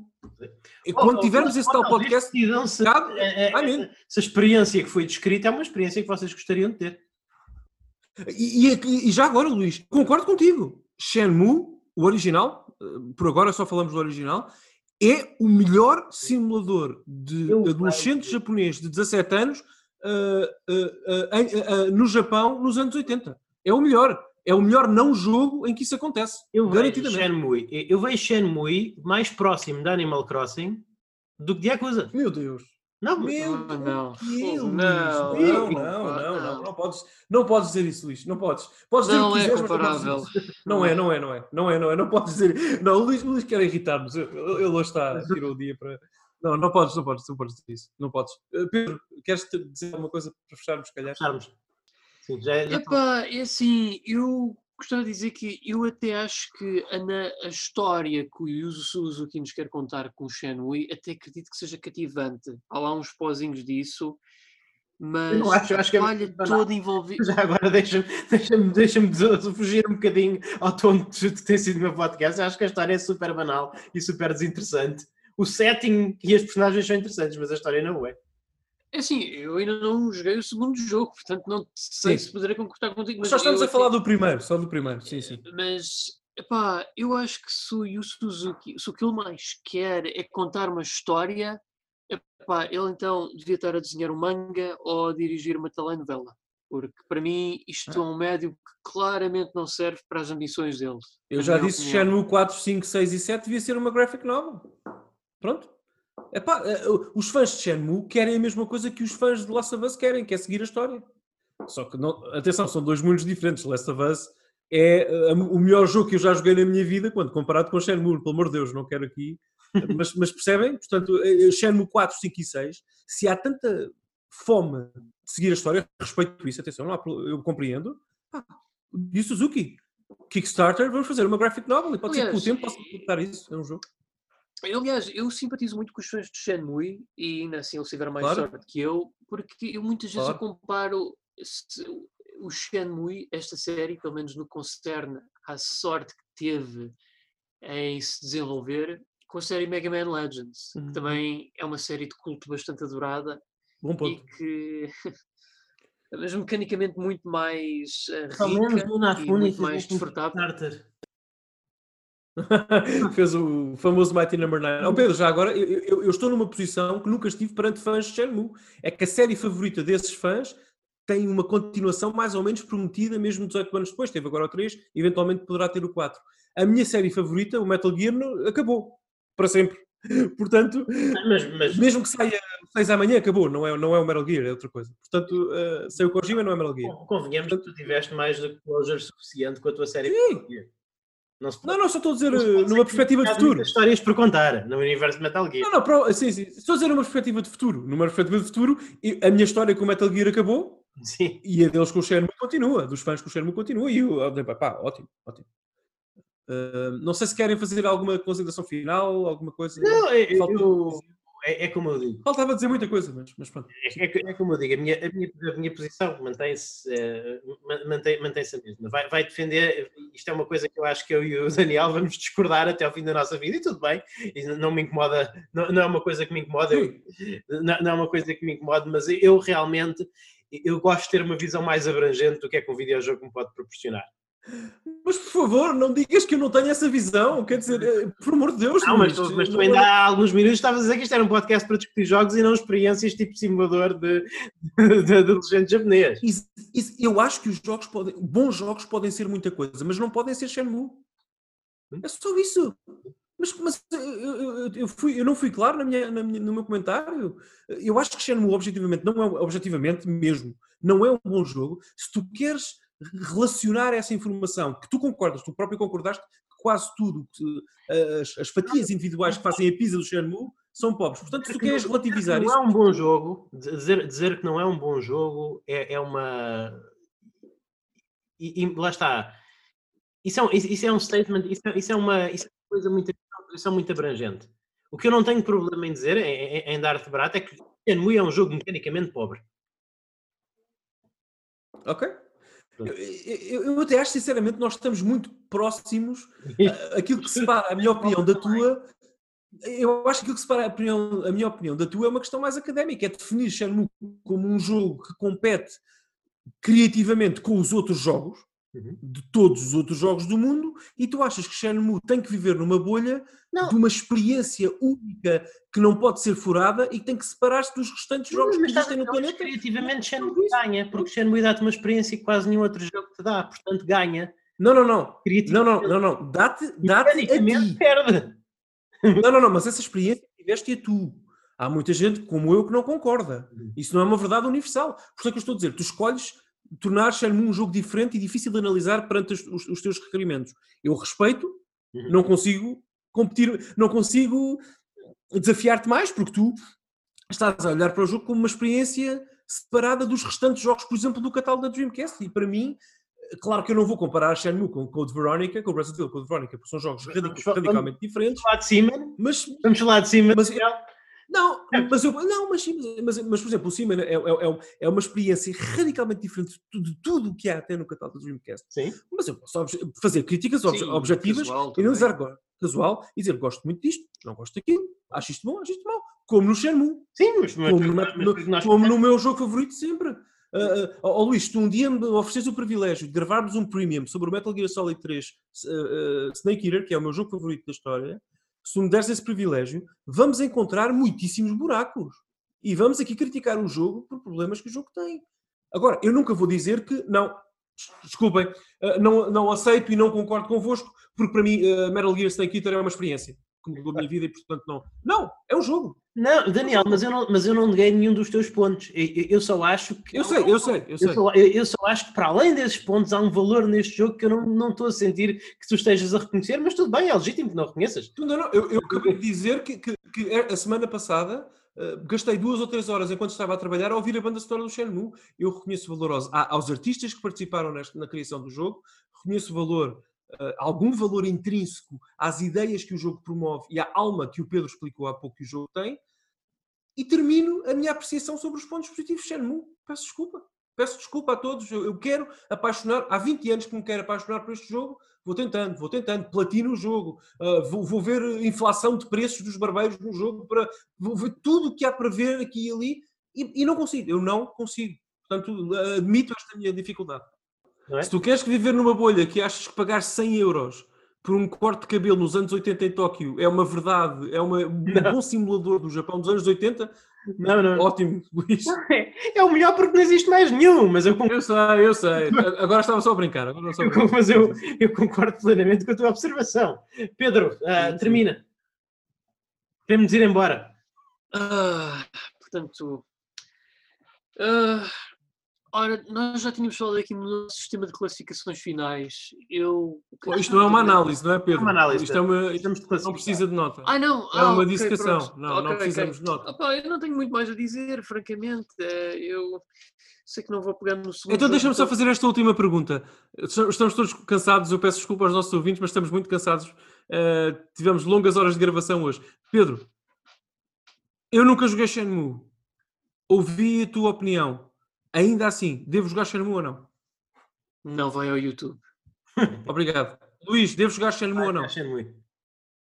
Não percebi, desculpa. Vai jogar Shenmue.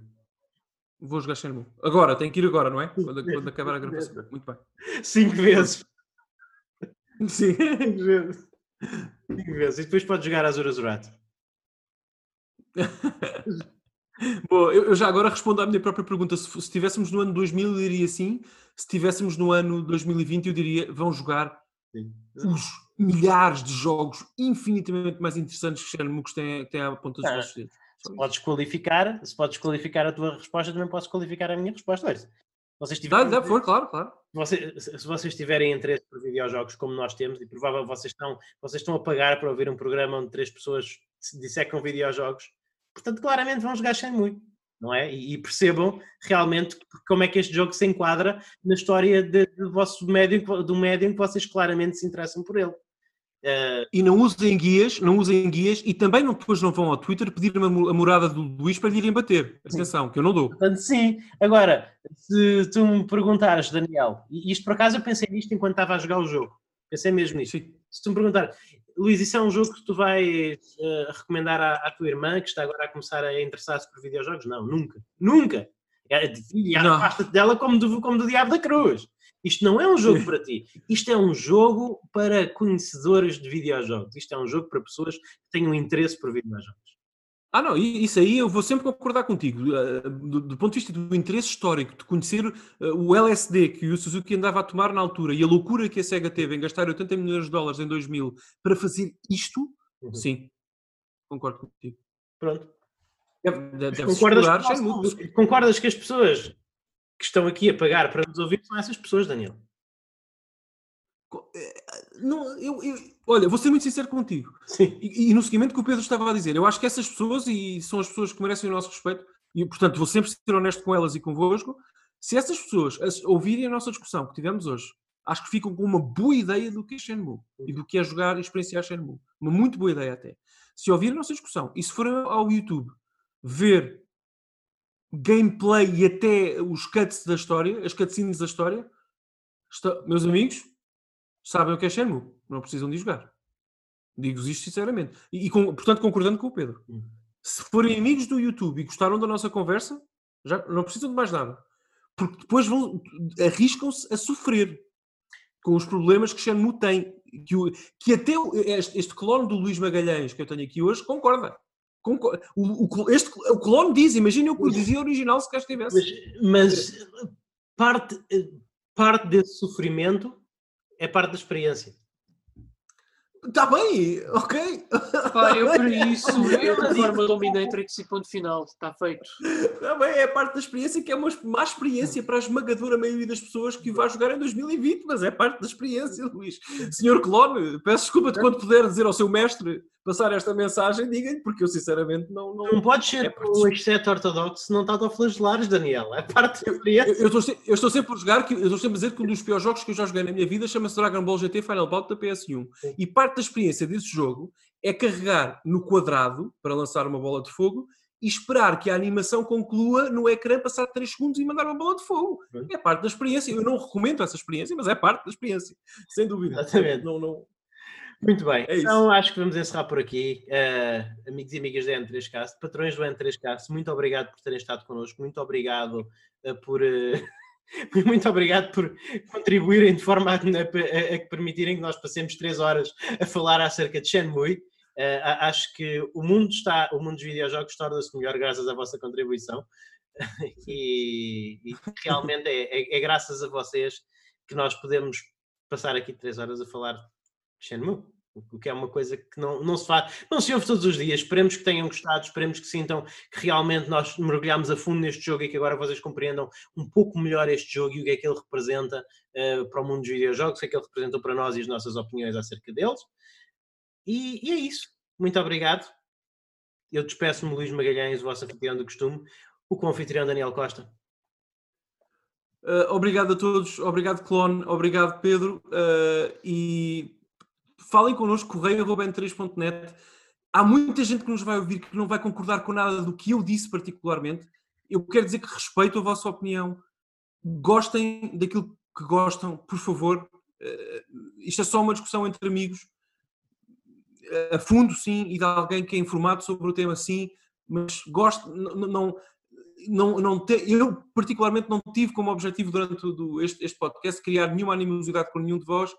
É a minha opinião, é para isso que, que vocês contribuem e participam no nosso, nosso projeto. Portanto, contem sempre com a minha opinião sincera e espero que não me odeiem mais hoje do que odeiam, odiavam ontem. Obrigado a todos. Pedro, o trianfitrião. Ah, foi, foi uma longa noite, mas deu aqui uma discussão bastante interessante sobre os nossos pontos de vista e perspectivas com em relação ao Shenmue. Uh, eu, de facto, eu sei que se calhar vou deixar aqui chateados muitos fãs da SEGA e do Shenmue, mas pessoal, eu só porque não aprecio um jogo não quero dizer que não tenho respeito por ele. Eu acho que, volto a dizer, Shenmue tem alma, respeito isso. Gostava de que fosse uma alma melhor realizada no melhor jogo, mas se vocês estão-se a divertir com o jogo, é pá, fantástico divirtam-se e não vestiram, não vestiram esse gosto nem esse amor que têm pelo jogo. Só a coisa que eu digo é que o lixo do homem é um tesouro do outro. Portanto, força. Eu, eu sublinho tudo o que o Pedro disse já agora e Shenmue tem muita alma, que isto fica aqui claro. Shenmue tem muita alma e eu vou sempre respeitá-lo por isso e respeitar a ambição que o Yu Suzuki teve. Só não quero voltar a jogar. Idem, idem, idem. Exato. Sim. Muito bem. Uh, e é isso, malta. Até a próxima. Fiquem bem e joguem muito. E assim termina mais um N3Cast. Muito obrigado aos ouvintes premium, que são os que nos estão a ouvir agora, pelo vosso apoio. É graças à vossa contribuição que nós podemos almejar criar aquele que nós queremos que seja o, o melhor conteúdo, o conteúdo de eleição em áudio sobre videojogos em português. Outra forma de ajudarem o N3Cast, se assim quiserem fazer, é deixar uma análise no vosso agregador de podcast de eleição. As análises do iTunes contam muito, ajudam-nos muito a chegar a mais ouvintes mas todos os provedores que vos deixarem dar análises são uma boa ajuda, portanto, se o quiserem fazer, agradecemos muito o tempo que vocês perdem fazendo isso. E também, é claro, é sempre bom que partilhem nas redes sociais, partilhem o episódio, partilhem as vossas impressões, digam o que gostaram, o que gostaram menos, etc. E uh, façam-nos tag, porque nós somos bastante responsivos normalmente, especialmente o, especialmente o Daniel, é um bocadinho menos, mas tento sempre também ver. É uma forma de interagirem connosco e é uma forma também de nos ajudarem a chegar a mais ouvintes. Portanto, muito obrigado pela vossa colaboração, pela vossa contribuição. Cá estaremos para a semana com mais. Até à próxima, fiquem bem e joguem muito.